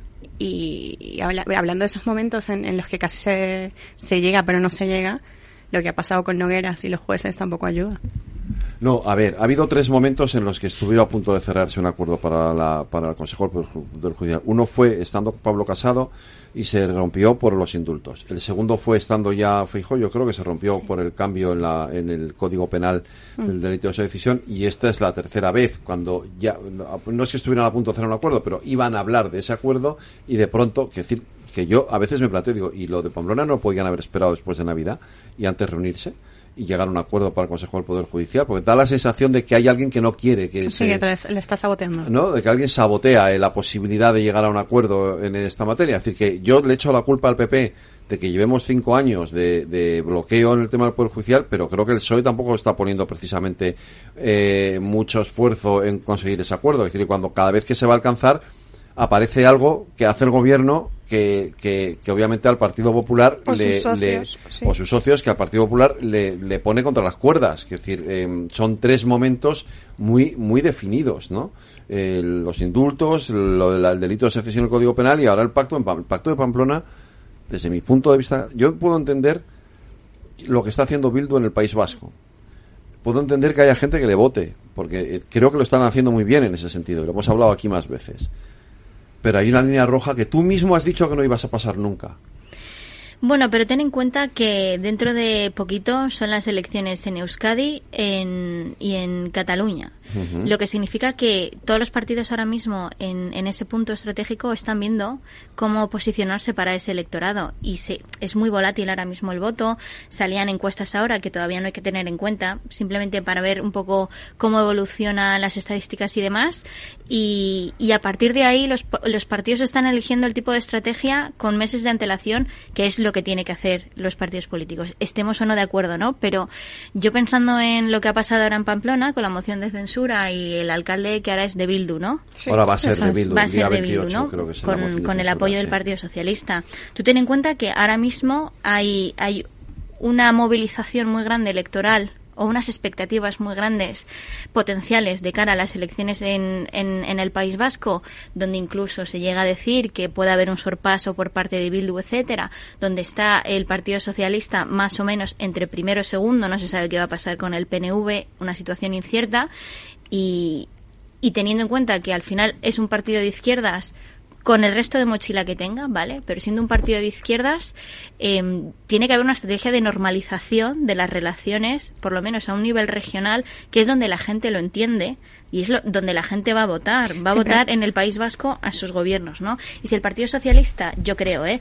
No empieza una estrategia de una maquinaria de normalizar relaciones institucionales, gobiernos de coalición o lo que sea con Bildu, luego no se va a entender la campaña que se pueda hacer o no en, el- en, el- en Euskadi. Pero es que, a ver, yo creo que no nos creemos que eh, Bildu vaya a gobernar Pamplona porque quiere poner un carril bici. Y parti- el Partido Socialista está de acuerdo con eso. Yo creo que eso no nos creemos, Isa. Eh, y luego, yo creo que es interesante hacer la lectura de después, porque la misma aritmética que hay en Pamplona la hay en otras localidades del País Vasco y la hay en otras localidades de Navarra. O sea, es que va a pasar ahora. Sí, Lo único que no les interesa a ellos ahora en País Vasco, con unas elecciones el, el año que viene, hacer mociones de censura y, y además es que, o sea, no, o sea, mm, no les beneficia políticamente hablando por los equilibrios de poder que hay en País Vasco, pero en, Navarra, o sea, lo que están haciendo ahora es, eh, o sea, ya no es que se beneficie de los apoyos de Bildu, ¿no? eh, para, para adquirir el poder o no es que está colocando en la alcaldía eh, a, a un miembro no del, de un partido de un partido eh, proetarra no o que o sea, yo creo que esto cambia un antes y un después en la realidad política española y que ahora vamos a ver unas, unas estrategias, unos equilibrios de poder eh, ya abiertamente di- diferentes. Vamos, o sea, eh, Bueno, esto es el post 23J y esto es el post investidura. Claro, pero a eso que dice Cristina, tú dices País Vasco, va a haber elecciones ahora. Hasta ahora, hasta ayer, o hasta que ha pasado esto, no teníamos duda, yo no la tenía, de que Bildu nunca llegaría a ser, el candidato de Bildu nunca llegaría a ser Lendakari en el País Esto Vasco. tú y yo lo hemos hablado, Fede, y yo te he dicho que y ahora creo ya que estaba Claro. yo lo empiezo a... No, no, que decir, es que yo sé de un señor que es secretario general del Partido Socialista en Euskadi que probablemente al día siguiente de las elecciones tenga que dejar su cargo. Sí. Porque se ha comprometido, se ha comprometido en varios medios, claro, aquí ya lo de los compromisos y los cambios de opinión, pero claro, es que eh, yo creo que no todo el mundo es Pedro Sánchez. En eco. Eneco, Eneco ha dicho que no va a hacer Lendakari al candidato de, de H. Bildu. Entonces, puede pasar dos cosas. O es Pedro Sánchez y, y se la, con perdón, el horario, se la suda y entonces al día siguiente hace un candidato al, al de H. Bildu, claro, o es Pedro Sánchez o no es Pedro Sánchez y inmediatamente tiene que, tiene que dimitir de su cargo porque sí, efectivamente, porque se empeña Pedro Sánchez, hay que hacer ca- Es que no- eh, el- al candidato de H. Bildu, eh, la no palabra puede- de Neco Yo creo que eso no es vale una de lo que se afirma, Pero de es lo que no que, vale. del pacto secreto, es que no hemos tremendo. conocido el contenido del pacto secreto del- de, de las legislativas entre Pedro Sánchez y, y Arnaldo Tegui, y yo creo que todo esto está contemplado dentro del pacto y lo vamos a ir conociendo ¿Y el de aquí. PNV va a estar ahí? El, el PNV eh, yo creo que ha tenido un error de estrategia muy grande que es no, no apoyar ¿no? La, la investidura de, de Feijó y yo creo que esto quedó muy claro el, el día de la, de la investidura fallida de Feijó cuando en el segundo día de la investidura le dijo claramente Feijó usted se está equivocando de estrategia porque hay un socio que es que le está comiendo el terreno en País Vasco y esto es lo que vamos a ver yo creo en las próximas elecciones que Bildu ya le ha comido el terreno al, al PNV porque el PNV no ha sabido diferenciar, eh, no ha sabido diferenciarse, ha pensado que le iba a, a favorecer más, eh, pues gobernar con Pedro Sánchez, pero bueno, lo que lo que lo que estamos viendo es que la estrategia de ahora eh, va a ser a lo mejor eh, intentar gobernar eh, en Navarra, en otro, o sea, ahora gobierna UPyN en minoría. En, En el Ayuntamiento de Estela, Pamplona. en Baragain y en Egues. Entonces Ajá. vamos a ver que también la Claro, suma se, va a, pa- se va a pasar lo mismo. va a pasar lo mismo. Claro. Entonces están an- están eh, ocupando todo el poder de Navarra como estrategia previa a lo que va a pasar después en País Vasco y tanto el PNV como el el partido de UPyN los dos van a poder van a perder eh, todo el poder territorial Yo ya sabéis que lo veo diferente porque y viene aquí el titular, ¿no? Yo yo considero que Bildu es un éxito dentro de nuestra democracia después de, de, todo de toda la historia con el terrorismo de ETA, acabar con ETA, etcétera. eh, creo que la gente en Euskadi y también en, en Navarra siente que ese par- eh, una historia de antes con un partido que ahora está normalizado en las instituciones que no es que no tiene ya nada que ver con ETA eh, pues aparte del tema progresista en este caso interesante para el Partido Socialista al final tiene una legitimidad dentro de la democracia pero y es que para sí mí que sí tienen que ver con ETA Yo tengo O una sea, duda- yo tengo una discrepancia. han en eso. llevado en las listas en el pasado mes de julio Llevan a, llevan a terroristas, A- a y, siguen, terroristas. y siguen haciendo homenajes a los Y terroristas. que siguen haciendo, y, y yo creo que la siguiente cosa que van a negociar es la salida de todos los presos et- etarras de las cárceles. A ver, yo creo que tienen, eh, en mi opinión, ¿eh? Es decir, y yo por eso te decía lo de antes. O sea, yo entiendo, porque desde su, su punto de vista de estrategia electoral, Bildu lo ha hecho muy bien. ¿Vale? Ha conseguido convencer a, sobre todo al electorado más joven del País Vasco. Eh, se lo ha robado a la izquierda a Podemos, que de hecho en algún momento llegó a ser casi, eh, eh, Pod- Podemos llegó a ser primera fuerza en el País Vasco y ha desaparecido del País Vasco. ¿Por qué? Porque Bildu ha arrastrado, con un mensaje muy social, es verdad, por ejemplo, que aquí, en, Espa- en el Parlamento Español, en la pasada legislatura, todo lo que apoyaba Bildu eran leyes sociales. Y yo, desde ese punto de vista, no tengo nada que. Puedo estar en contra de la ley o me puede parecer mejor o peor, pero no tengo nada que objetar. Yo igual. ¿Cuál es el problema? La- tú hablas de legiti- legitimidad legitimidad legal y política la tiene, sin duda, evidentemente. Porque además recuerdo que quien se la, dio, se la dio fue un señor que se llama José María Aznar. ¿Vale? En el momento en el que firmas un pacto antiterrorista y una ley de partidos políticos que le permite a EH Bildu estar en las instituciones y fue el propio Aznar el que dijo, claro, lo, el que dijo que los Rajoy. prefería, los que pre- los preferían los escaños antes que detrás de las pistolas. Esto lo dijo Aznar, además de Zapatero y de otros muchos. También lo dijo Aznar. ¿Qué legitimidad no tiene? ¿Y p- cuál era la línea roja? ¿Cuál era la línea roja que se había marcado el propio Partido Socialista? Esta es la Sí, sí, el cuestión, que ¿no? tienen el resto de localidades Claro, donde hay... claro, la línea roja es la legitimidad moral. ¿Por qué? Porque todavía no has condenado el terrorismo, todavía no has pedido perdón a las víctimas y sobre todo sigues llevando a terroristas en tus listas, lo hicieron el 28 de mayo, y sigues eh, homenajeando a terroristas cuando salen de la cárcel. El, día que lo hagan, habrán ganado entonces también la legitimidad moral. Y entonces ya sí que podemos hablar de H. Como podemos hablar de Podemos. Que, te- podrán caer mejor o peor, podrás estar de acuerdo o no, pero ya no hay problema. Pero esa legitimidad moral todavía no se la han ganado. Y por eso esa línea roja, Pero ¿para quién? por eso es que os ¿Para recuerdo. quién? Te Jolín, recuerdo- para cualquier persona para que, que sepa Incluido- que si no han perdón No para a los víctimas- no, para la gente que le vota, ¿no? No, Claro. pero ¿sabes para quién? Ahí- ¿Sabes ahí para quién? pregu- Por eso hago Pues la ¿sabes, pregunta. ¿Sabes para quién? ¿Sabes para quién? Para todos los compañeros de Pedro Sánchez del País Vasco que han muerto el, bajo las balas de la banda terrorista ETA. Claro. Es que eso ha existido Es y es que ha sido antes de ayer. Es y, hay que ver la y hay que ver la hemeroteca y hay que ver lo que ha pasado en España. Lo que no se puede hacer es esto no ha existido, corremos un tupido velo y estos ya no son no tienen nada que ver con el terrorismo. y- no, es que Arnaldo Otegui también está ha, ha sido ha, ha estado encarcelado, ¿no? Por, por delitos sí. de, Sí, relacionados por- con el eh, terrorismo, pertenecía etcétera. armada, Esto claro. no son palabras huecas, son realidades, son hechos que han pasado en España antes de ayer.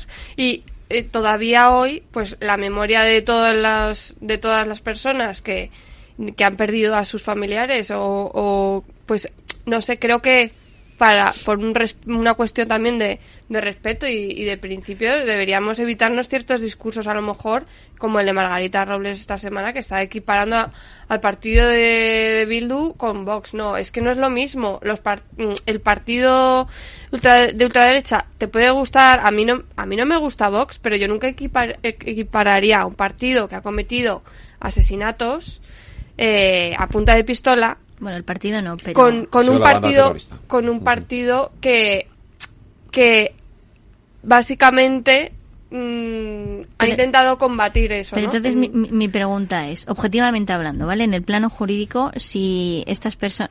No nos metemos en el moral, ¿vale? Porque es que la moral es más complicada. Pero vamos al plano, al plano eh, técnico jurídico e institucional.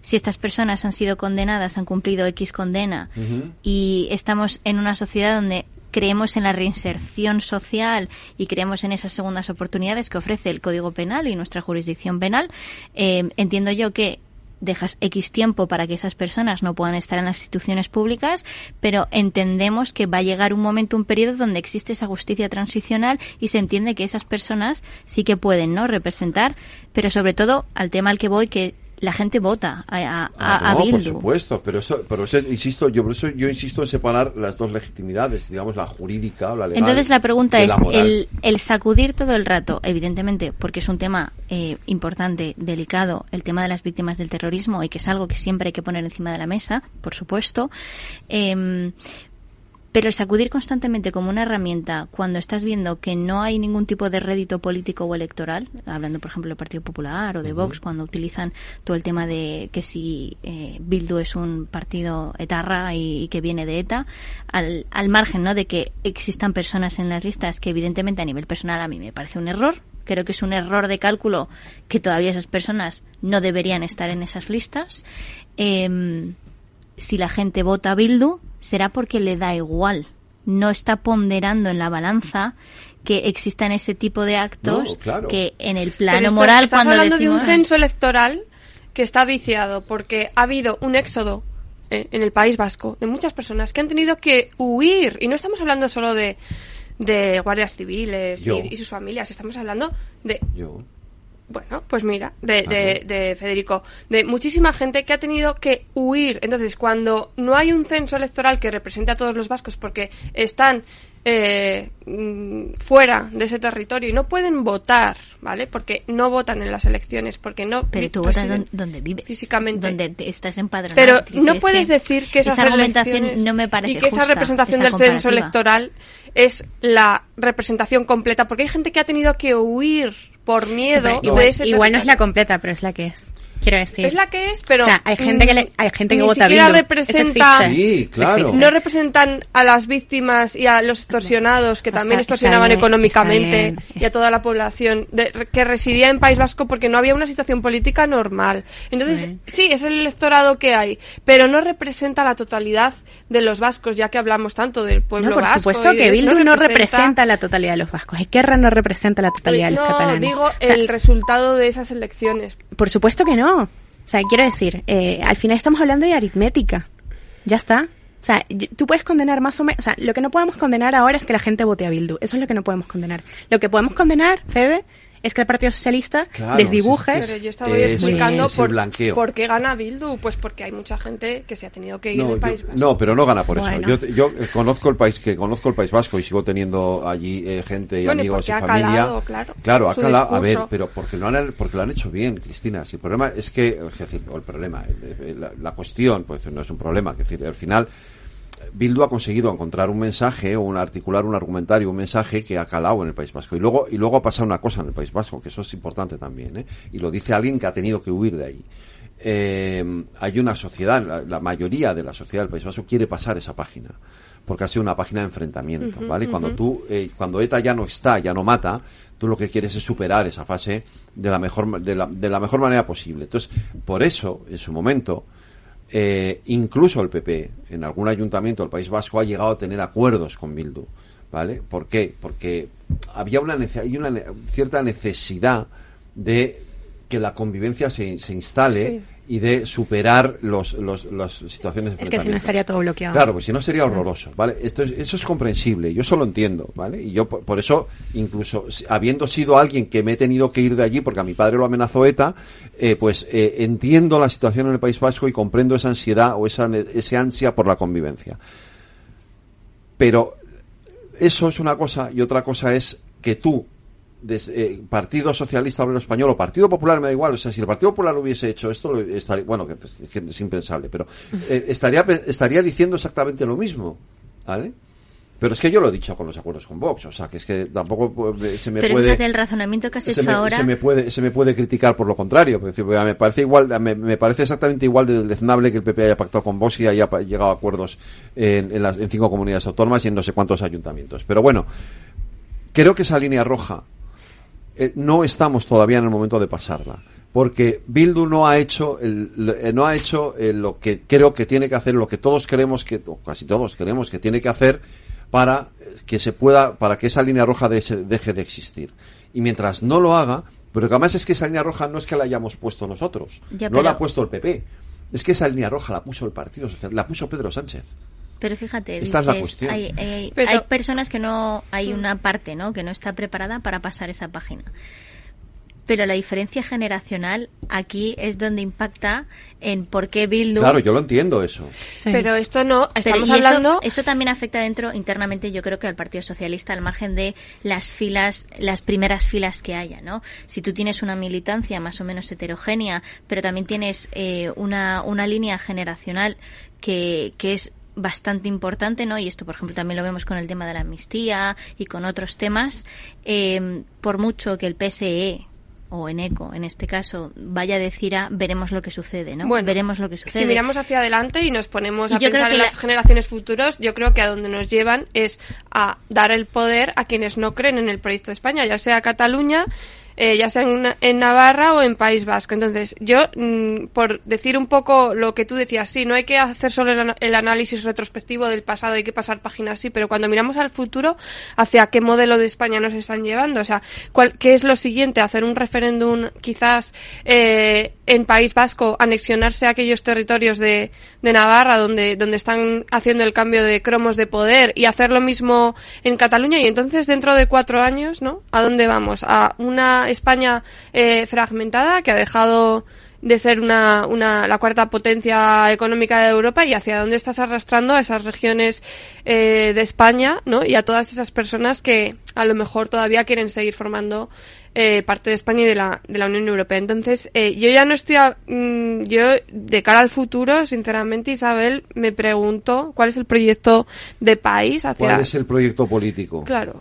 Y si, es fu- y, y si es progresista y si va a favorecer a las futuras generaciones que lo están No, votando pero tan el hecho de que sea progresista o no, eso me da, quiero decir, eso eh, obviamente me da igual, quiero decir, eh, cada uno tendrá su opinión sobre si el- so- sobre si las medidas de un gobierno, las políticas, los impuestos o tal le favorecen o no. Es decir, me preocupa eh, que no sabemos en este momento cuál es el proyecto de país de Pedro Sánchez, porque tengo la sensación de que, Sí el, de que el proyecto de país de Pedro Sánchez es lo que me interesa en cada momento en función de, en función de mis prop- de mis intereses personales, ni siquiera el interés general. Quiero decir, eh, porque si es por interés general tú no pactas la ley de amnistía o no haces lo que estás haciendo. Es decir, entonces, ¿es capaz de llevar al país hasta el extremo de una ruptura? Probablemente. Bueno. O por lo menos de celebración de referéndums. No sabemos si vinculantes, pero va a haber referéndums y probablemente se plantee si eh, País Vasco, junto con determinadas regiones de, de Navarra, deben separarse o no del territorio O, español. o Navarra anexionarse al País Vasco. Mira, en esta mesa todos sabéis lo que opino. Decías, Sí. Pedro Sánchez, olvidémonos de las, la campaña, los discursos de campaña o las incoherencias de los discursos de campaña. ¿Hubiera hecho esto por el interés general del Partido Socialista? No sé si lo hubiera hecho, pero debería hacerlo. Pero ¿cuál es Yo- el interés general, según Yo tú? sí que creo por esa España de la pluralidad, la convivencia, de los matices, de las territorialidades, de las regiones y, y de la y de la Yo convivencia. también por eso que- creo que todos cabemos en España y no hay necesidad de separarse territorialmente ni, ni, ni, ni jugar a esto, ¿no? En- ni, ni chantajear Yo- al, al, al gobierno, que es lo Yo que creo- está pasando. Porque lo, lo que estamos viendo es que hay un- unos ciudadanos que sí van a perder su derecho a la ciudadanía española y europea si esto sucede. Entonces, ¿Esto tú lo consideras plural y progresista? Vale, yo no. A mí no me parece que esto sea respetar la, la pluralidad de las regiones. No puede ser pluralidad solo en, en España, pero que no se pueda garantizar la pluralidad dentro de estos territorios, que es básicamente lo que se está negociando si llegamos a- hacia, hacia esos extremos, ¿no? Porque entonces ya mm, hay ciudadanos que van a perder eh, derechos Adriana. garantizados en la Constitución. Yo, yo creo, Isa, eh, siendo yo casi libertaria y, y de acuerdo, de acuerdísimo con el derecho de autodeterminación de la gente que se asocia libremente y forma una compañía y, y la escinde, y eso además lo extrapolo a al, al Estado, eh, creo que volviendo a lo de Fede, que no, que, que hablaba sobre, sobre qué está dispuesto a hacer Pedro Sánchez y, y, y qué, qué nivel de, de, de- si pienso o no en el interés general del Partido Socialista o en el interés general del Estado.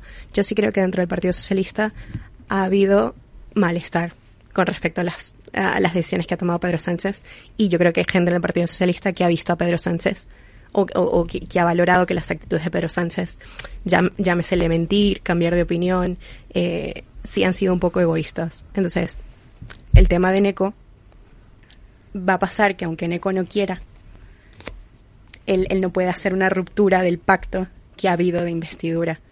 Entonces, yo, yo sí creo que hay gente dentro del Partido Socialista que se siente un poco que, que, que Pedro Sánchez sí está haciendo lo que él quiere para, llámese, gobernar, eh, el- hacer lo mejor para Europa, lo que sea. Claro, estoy de acuerdo y de ahí Javier Lambán, ayer. No, claro, sí, pero es que ha sido presidente de la Comunidad Autónoma de Aragón hasta hace cuatro días. ha sido. Bueno, ya, pero es que ya no es un ya no es Felipe González, que es una un dinosaurio o Alfonso Guerra. Estamos hablando de alguien que hace cuatro días era presidente de la, de la, de la Comunidad Autónoma de Aragón. O Paje, por supuesto. Es decir, hay una hay gente dentro del Partido Socialista que son de ahora, que no son de antes, son de ahora, que se están manifestando públicamente eh, por- porque no entienden esto. Mira, yo creo que em, un error estratégico que ha tenido el Partido Socialista cuando se plantea todo el tema de los de los siete votos de Junts es que tenía que haber salido y haber dicho aparte de que por el interés general o por el interés común de la convivencia, etcétera, no solo por estar en el, poder, en el poder, sino que nosotros como gobierno de coalición saliente y como partido progresista no vamos a permitir que gobierne la derecha con la ultraderecha. Y por eso creemos que por el interés general es mucho más importante llevar a cabo esta, esta ley de amnistía. No tanto. El problema es que no se ha articulado así desde, desde ese momento. de hecho, el gran error del PP es decir, pero si es que esto no iba a ocurrir. Fíjate que ahora esto es lo que extrapolas a Pamplona. ¿Qué se prefiere? ¿Un gobierno UPN Partido Popular? Pues ¿o es un gobierno? UPN-PSN. Porque de hecho UPN estaba. Vamos a ver. ¿qué qué qué También hay esto- que entender entonces, pero claro, es que entonces tenemos que desgranar qué está sucediendo en Pamplona o qué ha pasado no entre el UPN y el PSN, que es entonces es otra historia importante Espera, de espérate, por qué espérate, la vamos a plantear ahora, porque aquí hay una cuestión, muy, un matiz muy interesante en esto. Vamos un momento a la publicidad.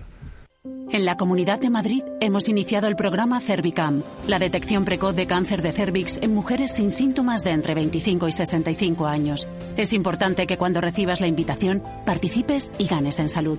Una detección precoz puede ser vital en la enfermedad. Mientras tanto, mantén los controles habituales con tu matrona. Campaña financiada por la Unión Europea Next Generation, Plan de Recuperación, Gobierno de España, Comunidad de Madrid. Disfruta de la Navidad en familia con más de 500 pequeños productores de alimentos de Madrid, cuyo esfuerzo y trabajo diario llevan a tu despensa productos de gran calidad y cercanía. Porque en Navidad lo que quieres es celebrar con los tuyos. Hazlo con Alimentos M Producto Certificado. Sabores que despiertan tus sentidos y se convierten en un me gusta. Comunidad de Madrid. Lauri, decidido. La despedida la hacemos en Gandía. Prepara el bikini. Lauri, que en Gandía vive el ex de Jesse. Que nos vamos a Málaga. Lauri, que no. Que dan mal tiempo. A Bilbao. Pinchos y party. Lauri, una cosita. Que al final es despedida conjunta. Te hago administradora del grupo que no puedo más. En Renfe tenemos más de 1500 destinos para que siempre puedas llegar a donde quieras llegar. Nadie te da más. No todos los trenes son como Renfe. Renfe, tu tren. Este es un mensaje para todos los oyentes de radio y es solo para decir gracias. Gracias por dedicarnos tres horas cada día. Gracias por escucharnos en casa, en el coche, en el trabajo, en un móvil o donde sea, en directo o en podcast. Gracias por tu fidelidad, porque gracias a ti, la radio sigue siendo un gran medio, el más creíble, en el que más confías y el que mejor te informa y entretiene. El medio del día a día, de la actualidad al instante y que te acompaña siempre estés donde estés. Radio Value, la Asociación de Radios Comerciales, te da gracias a ti. ¿Qué es ir más allá? Con Arval podrás llegar donde te propongas de la forma más sostenible y asegurar un mundo mejor contribuyendo a la seguridad en carretera, al futuro de las ciudades y a la calidad de vida. Ser responsable sin tener miedo al liderar el cambio. Arval, la transición energética arranca aquí. Más información en arval.es.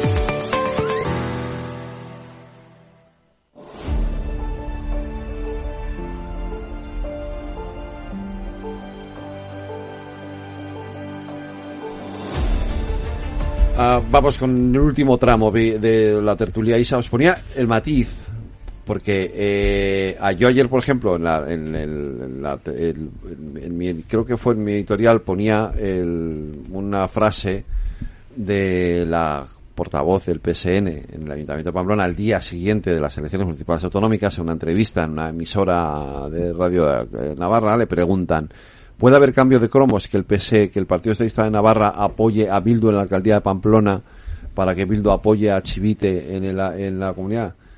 Contestación, no. Rotundamente no. Pero eso fue Elma. Sí, eso fue Elma. Eh, claro, no, pero a, a lo que voy es eh, em, la excusa que se pone o el argumento que se utiliza para esto es no es que el ayuntamiento de Pamplona estaba paralizado es lo que dice Pedro. Ah, es que el ayuntamiento es que lo de es un horror está paralizado el ayuntamiento". lleva cinco años paralizado y, y por qué y pues entonces si lleva cinco años paralizado ¿por qué le das la alcaldía? ¿por qué no se la das a Bildu desde el primer momento? ¿Qué pasa? Que antes del 23 de julio Bildu era muy era un uf, era el diablo, ¿eh? No me quiero ir a la cama con el diablo, pero ahora ya después del 23 de julio porque lo necesito para gobernar yo sí me voy a la cama con el diablo. Es que esta es en definitiva San- la cuestión. Sánchez es más estratega. Lo que no hizo bien Feijóo a lo No, es que lo mejor no es hacer todos sus, sus pactos eh, en- comunidades autónomas, ¿no? Visiblemente antes de las legislativas. PP, Eso PP fue una- actuó con una absoluta carencia de, de estrategia política y en Sánchez ese momento. es más astuto, claro, es más inteligente y, Claro. y, o sea, La gestión de los tiempos lo del que ha hecho es gestionar bien los tiempos. Brutal. Ha dicho, yo no voy a enseñar todas mis cartas antes de, las, de, la, de la legislatura. De hecho, claro, ni siquiera, eh, ni- o sea, aseguró que no iba a gobernar con, que no iba a pactar. No, no, pero esto- pero esto ya lo de gobernar ya es, es nuevo, o sea, es otra línea roja. Ni, ni línea pactar roja ni gobernar. puesta por el propio Pedro Sánchez y por, y por, Carmen Calvo, que lo dijeron textualmente, que eso era una línea roja que no se cruzaría Claro. jamás, que, que el, además que el Partido Socialista era un partido fiable y que nunca traspasaría esa línea roja. Pues mira tú lo fiable que es. Entonces, pero claro, porque nadie se... Yo, todo el mundo piensa que hay, lo que has dicho tú, Federico, que hay ciertas líneas morales que no se van a, a sobrepasar. Yo creo que incluso sus votantes, ¿no? Por lo menos los que tienen memoria democrática, de la transición, etcétera. Pero ya en, en esto ya estamos en una deriva muy diferente y yo, yo creo que ya es bastante preocupante. Ahora, lo que no entiendo tampoco es que el que UPyN haya llegado ¿no? a intentar también negociar con el Partido Socialista de Navarra, que haya intentado ese acercamiento o que haya expulsado de sus filas a personas como Sergio Sayas o Adanero. ¿no? Entonces, también creo que si no han aprendido de cómo se, o sea, que si no han ido viendo la evolución de Sánchez y no cambian en ese sentido la, ¿no? la estrategia y empiezan a ver que, que ya van con todo eh, y, y, y que no se pueden llegar a acuerdos con el Partido Socialista, pues creo que están un poco, un poco De ciegos. todas formas, ¿no? yo creo que aquí el que tiene que castigar al Partido Socialista es la gente que vota al Partido Socialista. ¿No? Ah, O bueno, sea, por supuesto, claro, esos eh, serán los votantes, ¿no? Los claro, que en pero- definitiva... porque todavía no sabemos Pero hasta las el- elecciones de junio en las europeas no vamos a ver si hay algún tipo de Hablando de europeas, que esto no lo has eh, mencionado en la introducción, pero mañana hay un acto de Podemos aquí en Madrid. Bueno, claro, es que Podemos está ahora en ¿Qué? su campaña. Van a poner Irene Montero de cabeza de lista para las elecciones europeas y por eso han roto. Que mañana igual se anuncia. Que mañana igual se anuncia, Pero yo pensé que iba a ser el regreso del hombre. No, no, no. La Que nunca se ha ido. la no, no. Él, a ver, os cuento una cosa. Sí, ¿Queréis hablar de. Podemos? Os Ya, cuento ya, una cosa. sí, sí. El otro día, eh, Canal Red eh, publica en exclusiva. Exclusiva. Qué buena esa. Esa es fantástica, ¿verdad? Exclusiva de Canal Red. Podemos deja, eh, abandona a Sumar y se va al grupo mixto. Y entonces los compañeros periodistas se ven a Yone Belarra por el, por el- los pasillos del Congreso, al cachofa en mano, van a, Yone, Yone, Yone, eh, que hemos leído en Canal Red que, que, Que os vais al grupo mixto. ¿Tienes algo que decir? Respuesta Yone Belarra, leerlo en Canal Red. Ni Yone Belarra sabía lo que iba a pasar. Sí, sí, sí. Es decir, fue una decisión El hombre orquesta. fue una decisión de Pablo Iglesias que esa mañana se levantó y dijo, nos vamos al grupo mixto. Y aquí, por mis santos, eso, eh, que tengo ahí debajo, eh, que Podemos se va al grupo mixto. Lo publicó en Canal Red y los cinco diputados de, de Podemos en, en el Congreso no tenían ni pajolera idea. Bueno, y, Hubo lo que ha venido que lo después, contó ¿no? en Twitter, ¿no? Que lo dijo Eh, después sí, y que Carolina me acabo de enterar. Y, y lo, ahora y lo que ha venido después, prensa. efe- Y Ro- y efectivamente. Roberto Mayor también. Correcto, Sotomayor. Sotomayor, claro, Sotomayor está que yo creo que no Claro. sé cuál Pero es la relación que que en tendrá ahora el- con Podemos, pero re- En el partido de efectivamente muy sensible. Muy mala porque luego el tuit de Pablo Iglesias contra. Sotomayor era brutal. En el Partido parece- Socialista está pasando lo mismo. Sale Pilar Alegría, eh, que es la portavoz, se supone que tiene que estar informada del tema de los pactos y dice que no le consta la información. ¿no? Bueno, eso me parece- Y- mira, esto es un tema masculino. De verdad que lo voy a decir. Igual solamente Bolaños, años, eh, Santos Cerdán y Pedro Sánchez eh, han llegado a ese acuerdo con eh, tal y con esas personas. Esto me, me estoy refiriendo porque estoy juntando temas con la reunión Un supuestamente Puigdemont, entre Puigdemont y Pedro Puigdemont Sánchez. y Pedro Sánchez. Igual nadie está informado, es que no nos estamos dando cuenta de que también dentro del propio gobierno, del Partido Socialista, hay tres personas que están maquinando toda la, la estrategia o que están obedeciendo ¿no? a, a Carlos Puigdemont y ni siquiera la portavoz Pilar Alegría está informada de las reuniones que tienen. Yo creo que hay una partidos. persona que lo decide todo y los demás se van enterando en función de lo cuando se los va comunicando. Aquí lo decide todo Pedro Pero Sánchez. imagínate que lo comunicas internamente a todo el mundo, eso no sale, ¿sabes, Fede? Ya, o sea, es que si quieres tener control de la decisión. pero- sí, claro, pero es muy triste que... que, que No, la- lo de Pilar que- porque siento que la han vendido. O sea, Claro. siento que la han vendido un poco. Si tú no comunicas, ¿sabes por qué? Sobre todo si eres portavoz Claro. y, y te sometes o sea, los que sabemos de comunicación, te sometes, te sometes al- a las preguntas de los periodistas en cualquier momento. Tienes que saber lo que vas a Tú decir. tienes que tener ahí tu Q&A reactivo, digo yo, ¿no? Ujú. Pero pero sí me parece que la han vendido y, y bueno, lo de- Pues lo la, la han dejado a los pies de los caballos con, con este asunto de la reunión de Pedro Sánchez y Puigdemont, mínimo que haberle se va a celebrar. un statement reactivo. ¿Cuándo? No lo sé, pero se va a celebrar. Y, y yo, bueno, hay una parte, obviamente, Isa, que del electorado del PSOE que lo que le parece fenomenal, pero yo creo que hay un- una parte muy importante que no termina de entender nada de lo que está pasando. ¿No? Ahí está, pero tampoco... Bueno, eh, pero sí, pero nadie les da una Es respuesta. Navidad, Fede. ya, por eso estoy intentando que esto sea relativamente relajado, tranquilo. Que si no, a- cogemos las bolas del árbol y empezamos aquí la guerra No, de... Yo sé que no.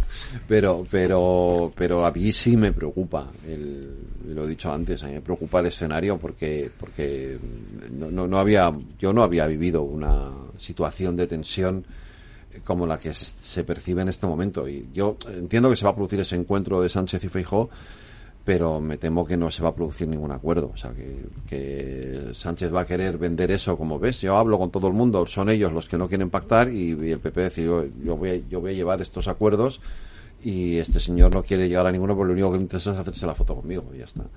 Eh, y, va- y- y ese va a ser el... el- el- Hombre, al final esta es la primera toma de contacto después de tantos meses sin hablar, porque no está hablando el presidente ni, ni el líder de la oposición, cosa que no es positiva para la gobernabilidad en general o de una cámara o de un congreso. Eh, será, un- yo creo, ¿eh? será un primer contacto. Pero evidentemente no van a llegar a un acuerdo porque hay, hay mucho abismo después de toda Ahora la mismo hay campaña. un abismo. Se tiene que trabajar y eso ya se trabajará entre bambalinas y entre pasillos. Y Pedro Pero Sánchez bueno. tiene que volver al Congreso. Es que desde hace cuánto que Pedro Sánchez no se somete a una sesión de control los miércoles. Pues es que el otro día se fue a Bruselas, Sí. Que se podía haber ido por la mañana, porque no... Claro, porque el, el debate fue por la- empezó a las 3 de la tarde. Claro. Hombre, a ver, pero que es una paliza. A, a mí, mm, lo, de- lo comentabas antes, pero creo que el discurso del presidente fue maravilloso porque ya llegaba el momento de meter batalla ideológica dentro de la Unión Europea, que es muy fría y muy blandita, y aquí hay que meterle caña. pero, es no que es parece un el la- pero psicópata ese no- hablando pero- de las- de las calles no del es el- Tercer Reich. Esa no es la labor del presi- de un jefe de Estado, ¿eh? No. O de un presidente del gobierno, esa es la labor de los diputados. Es decir, y que, y que haya debate parlamentario me siempre alguien tiene que dar fenomenal. el primer paso, era el cierre de la presidencia. Yo, me- a mí me da la sensación, y, te- y creo, por lo que... Parecía un que- psicópata eh, comparando lo de las calles franquistas no, con los nazis. so- sobre todo porque no es verdad, quiero decir, eh, pero como él dice las cosas y nos lo creemos todos, pero no es verdad, no se ha cambiado calles en ningún sitio, hay una ley de memoria que lo impide además, o sea que no se puede hacer, no se puede volver a devolver las calles Y a... que a los alemanes les igual. saque el tema del Tercer Reich ahí, es que no se da Yo cuenta. creo que come- yo creo que él cometió dos errores en esa intervención. La primera es el tono, que no es propio de un jefe de, de un jefe de Estado en, en la Unión Europea. No están acostumbrados a eso. De hecho, eh, me consta y no solamente por el PP, sino por más gente de otros partidos que, que le sorprendió muchísimo el tono. Faltón, un poco chulo, tal, ¿no? Provocando. de la moción de provocador, censura. Sí, más o menos. Y, Uy, y luego el hecho, el hecho de que Sí, en esa, en ese, en ese ten con ten con Weber, en la contrarréplica de Weber él se va. Y eso sentó especialmente mal. La- en la Eurocámara no entendieron el gesto de Pedro Sánchez yéndose cuando te están, cuando te están respondiendo a tu intervención. Es un Que a- chulo. Claro, que además eh, Weber le dijo una cosa que es verdad. En Alemania, la izquierda y la derecha se ponen de acuerdo para evitar a los extremos. Aquí, pero yo lo dije, no solo la izquierda, también la derecha. La izquierda y la derecha pactan con los extremos.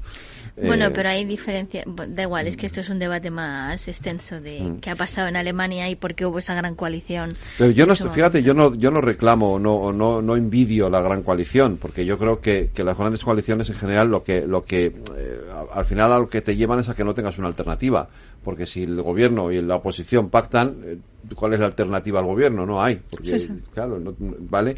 Ahora, De ahí a deslegitimar a, la Claro, a toda la oposición. pero de ahí a deslegitimar a la oposición y sobre todo de ahí a no buscar espacios de encuentro, de consenso, de acuerdo, de diálogo, esa es la parte que... Es que una no- que no- voladura de todos los Y puentes y, es la volados estrategia. No del- muro que está exportando a Europa. Lo que pasa que en Europa todavía, claro, sa- saben diferenciar entre un liberal y un conservador y un radical eh, populista. Y aquí deberíamos saber también hacer esa, establecer esa diferencia, porque el Partido Popular es es un partido democrático, es un partido que no, tiene una tradición democrática Sí, sí, y no, es- lo que no puede ser es que deslegitimes a, a- a toda la... porque haya habido unos pactos en unas comunidades autónomas que además ya se ha visto después que no ha perjudicado eh, todo esto que se decía, ¿no? Que, que iba a perjudicar los derechos de las mujeres. No, pero básicamente porque los de que- Vox no trabajan. Porque Solo hay que ver a García ha dicho, Gallardo. pero- o sea, está o todo sea, la- basado la- en mentiras, no en Bueno, hechos. estaba, Bueno. estaba que sobre todo ba- basado en una cierta eh, eh, eh, papel, ¿no? papel, un- eh, quiero decir, al final eh, es verdad que Vox no ha hecho nada, pero no ha hecho nada porque es que lo que pasa es que no trabajan. O sea, poco- llegan, cobran y ya está. Y lo poco que hace es, Y- es el cuentagotas que Sí. va limando una piedra, ¿no? Pero no deja, pero claro, no deja eso. Es que no sé con quién lo debatíamos también aquí el otro día, ¿no? O sea, hacíamos eh, la- en plan risa, ¿no? Quiero decir, porque Pero que es de verdad no trabajan. El problema, no, no, no trabajan. Pero ni en el no, no, Congreso. no, no, tra- no trabajan en ningún sitio. O sea, Vox no trabajan. Ellos llegan, cobran y no trabajan, no hacen nada. O sea, han, pre- han, han- han venido las. Luego no, de- no, mucho hablan es de alucinante. paguitas, ¿eh? No, han venido las. han- han- se han presentado los presupuestos de la- del Ayuntamiento de Madrid. No han hecho nada, ni, una, ni una sola enmienda. Bueno, ¿sabes lo que han hecho? Es que es al- La- Monasterio histérica perdida ayer. Lo No que ha hecho, si- lo que ha hecho Vox en el. Ayuntamiento de Madrid, para mí, ¿eh? es que han cogido el PDF Sí. de los presupuestos y han hecho control B para buscar y han puesto género. Y entonces todas las enmiendas que contenían la palabra género han dicho eliminar, eliminar, eliminar. Y ya está. Buscador, control B. Mm, igualdad, fuera, fuera, fuera. Con- fuera, control fuera. F, ¿eh? Ah, control F, found, claro, find. No. Control, es que estaba pensando en el Word, que es control B. control F, sindicatos, quitar, quitar, quitar, quitar. Sí, Ya lo que está, hacen es, es quitar, quitar cosas, no ponen nada, ya de no aportan nada, no, no, no, no entonces no, tra- no trabajan. O sea, yo entiendo que desde el punto de vista de partido, un, un discurso como aquel llame mucho la atención. O sea, al final, que, creo que desde el punto de vista de, de- de gente que está en política y gente que le gusta la política y gente que está dentro del Partido Socialista y gente que le gusta, bueno, a nivel de ideológico, ha sido un, un discurso que, ha- que, que, bueno, que, que ha marcado, imagínate, yo siendo venezolana cuando Chávez hablaba por ahí, o sea, se rompía todos los esquemas. ¿eh? Exactamente, ¿no? Pero con el con Zapatero y demás, o sea, es- ese tipo de, de escenarios que rompían toda toda todo esquema diplomático, ¿no? Eh, pero yo sí creo que, que bueno, que o sea, el margen de, de, de lo frío que pueda ser el, el Parlamento, porque es verdad que es un lugar bueno, mm, centroeuropeo, bueno, no sé cómo decirlo de otra palabra. Eh, bueno, es verdad que ha tenido un tono que, que, que puede sentar un poco a- al, al resto de, de personas. No sé cuál ha sido la, la reacción de, de gente, ya, ya no española, sino de allí, pero, pero Sorpresa. bueno, más, más que malestar, ¿no? Sí, sorpresa y eh, como diciendo Desencajado. Sí, sabes, Mm. un poco desencajado. Yo no sé si a, a su a su a su propia imagen y a su inter- a su interés por una vez que deje de ser presidente del gobierno eh, tener algún cargo importante yo no sé si le ha beneficiado eh porque yo creo que le han, vis- han dicho uy este Pero yo creo que ha sido uno de... O sea, recordemos que Pedro Sánchez ha tenido una, Sí, sí, sí, sí. una reputación muy buena a nivel europeo. O sea, ha gustado mucho. Entiendo, entiendo sigue- que ha sido... Claro, entiendo que ha sido una, una cosa que ha, que ha sido un poco rara, eh, pero yo no sé si esto va a ser determinante a la hora de que Pedro Sánchez pues se vaya a ir vamos, a Europa. vamos a ver porque yo lo, o sea yo lo que sí percibo en Pedro Sánchez últimamente es una eh, como sea, está hiperbolizándose a sí mismo. Es decir, es como. eh, está haciendo una especie de, de caricatura del propio. De, de, de- de- de Yo creo él, que está sea, emulando a Obama. Que se le está, comi- le está comiendo el personaje. Sí, Sí, le está poco. comiendo, Se el, le está personaje, comiendo el personaje. muy buena definición y sobre todo es que lo hemos visto eh, con toda la parafernalia esta del libro, que ni siquiera ha escrito él, que convoca un, un, un día de diario, me parece que era el lunes por el la lunes mañana, por la mañana, sí fuimos. a todos los Selena, sí, sí. ministros y les pone ahí a 14 aplaudir. ministros ahí aplaudiendo. Y Oye, otros comprad- aplaudiendo. comprad el libro, no, No, lo paséis por no, ahí. Pero Yo lo he comprado, yo lo he comprado. Un exhibicionismo no lo. Bueno, Mariano, absurdo. Mariano Rajoy también lo hizo cuando sacó su libro, hizo lo mismo, ¿eh? O sea, decir. A ver, a mí no me sorprende que la gente... mal. Bueno, pero a mí no me sorprende que la gente que no sea escritor no escriba su libro, ¿eh? Claro. No me sorprende Ah, O sea, cualquier persona hace su autobiografía y contrata a alguien que sabe escribir. Pero ¿sabes? ¿No? yo lo que critico. Yo sé que como es- somos periodistas creemos que Es- tal. es- Lo que critico es que con o sea, en este momento de estrategia frentista haga ese exhibicionismo de, de poder y de decir, mira, aquí estoy yo y encima yo. haga la broma del mediador, ¿no? En- del Salvador y todo eso, como diciendo, nos vamos a reír, ¿no? Encima, porque nos vamos a saltar todas las líneas morales, además nos vamos a reír, ¿no? Del contrincante político y encima vamos a ir después a Europa a, a llevar esta estrategia y del, del muro y de... Entonces, yo creo que ya es que le está devorando un poco el personaje. Pero funciona en el electorado. No, no, sí, puede ser. Isa, Cristina, Adriana, eh, bueno, pasar un fin de semana. Ya la semana que viene Navidad, ¿eh?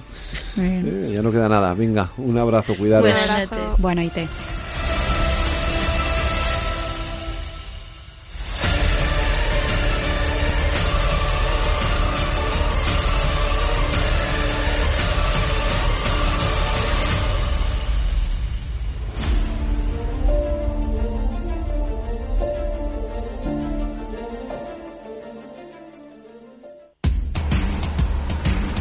No pierdas detalle de todo lo que afecta a tus inversiones y a tu bolsillo. Toda la información en Mercado Abierto con Rocío Arbiza, de 4 a 7 de la tarde en Capital Radio. Capital Radio. Siente la economía.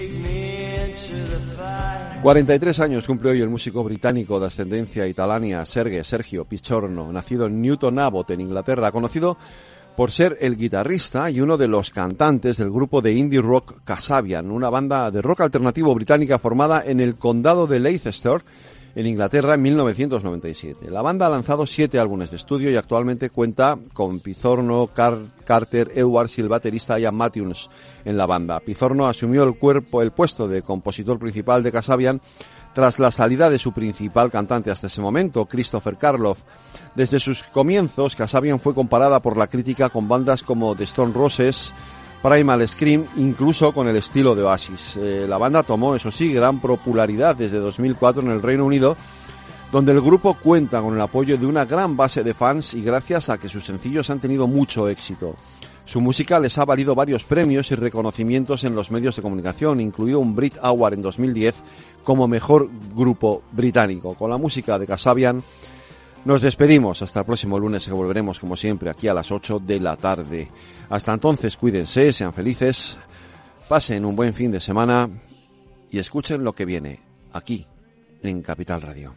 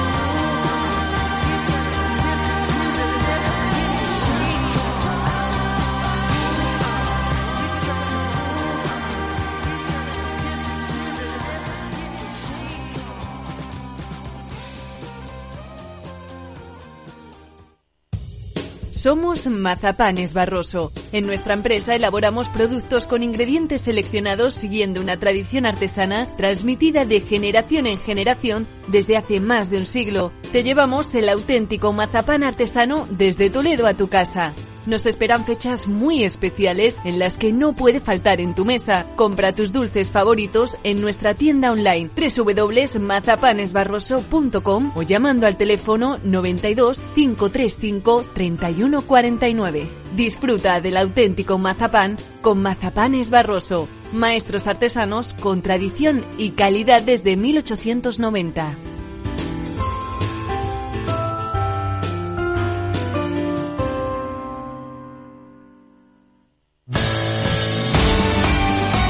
Capital Radio. Siente la economía.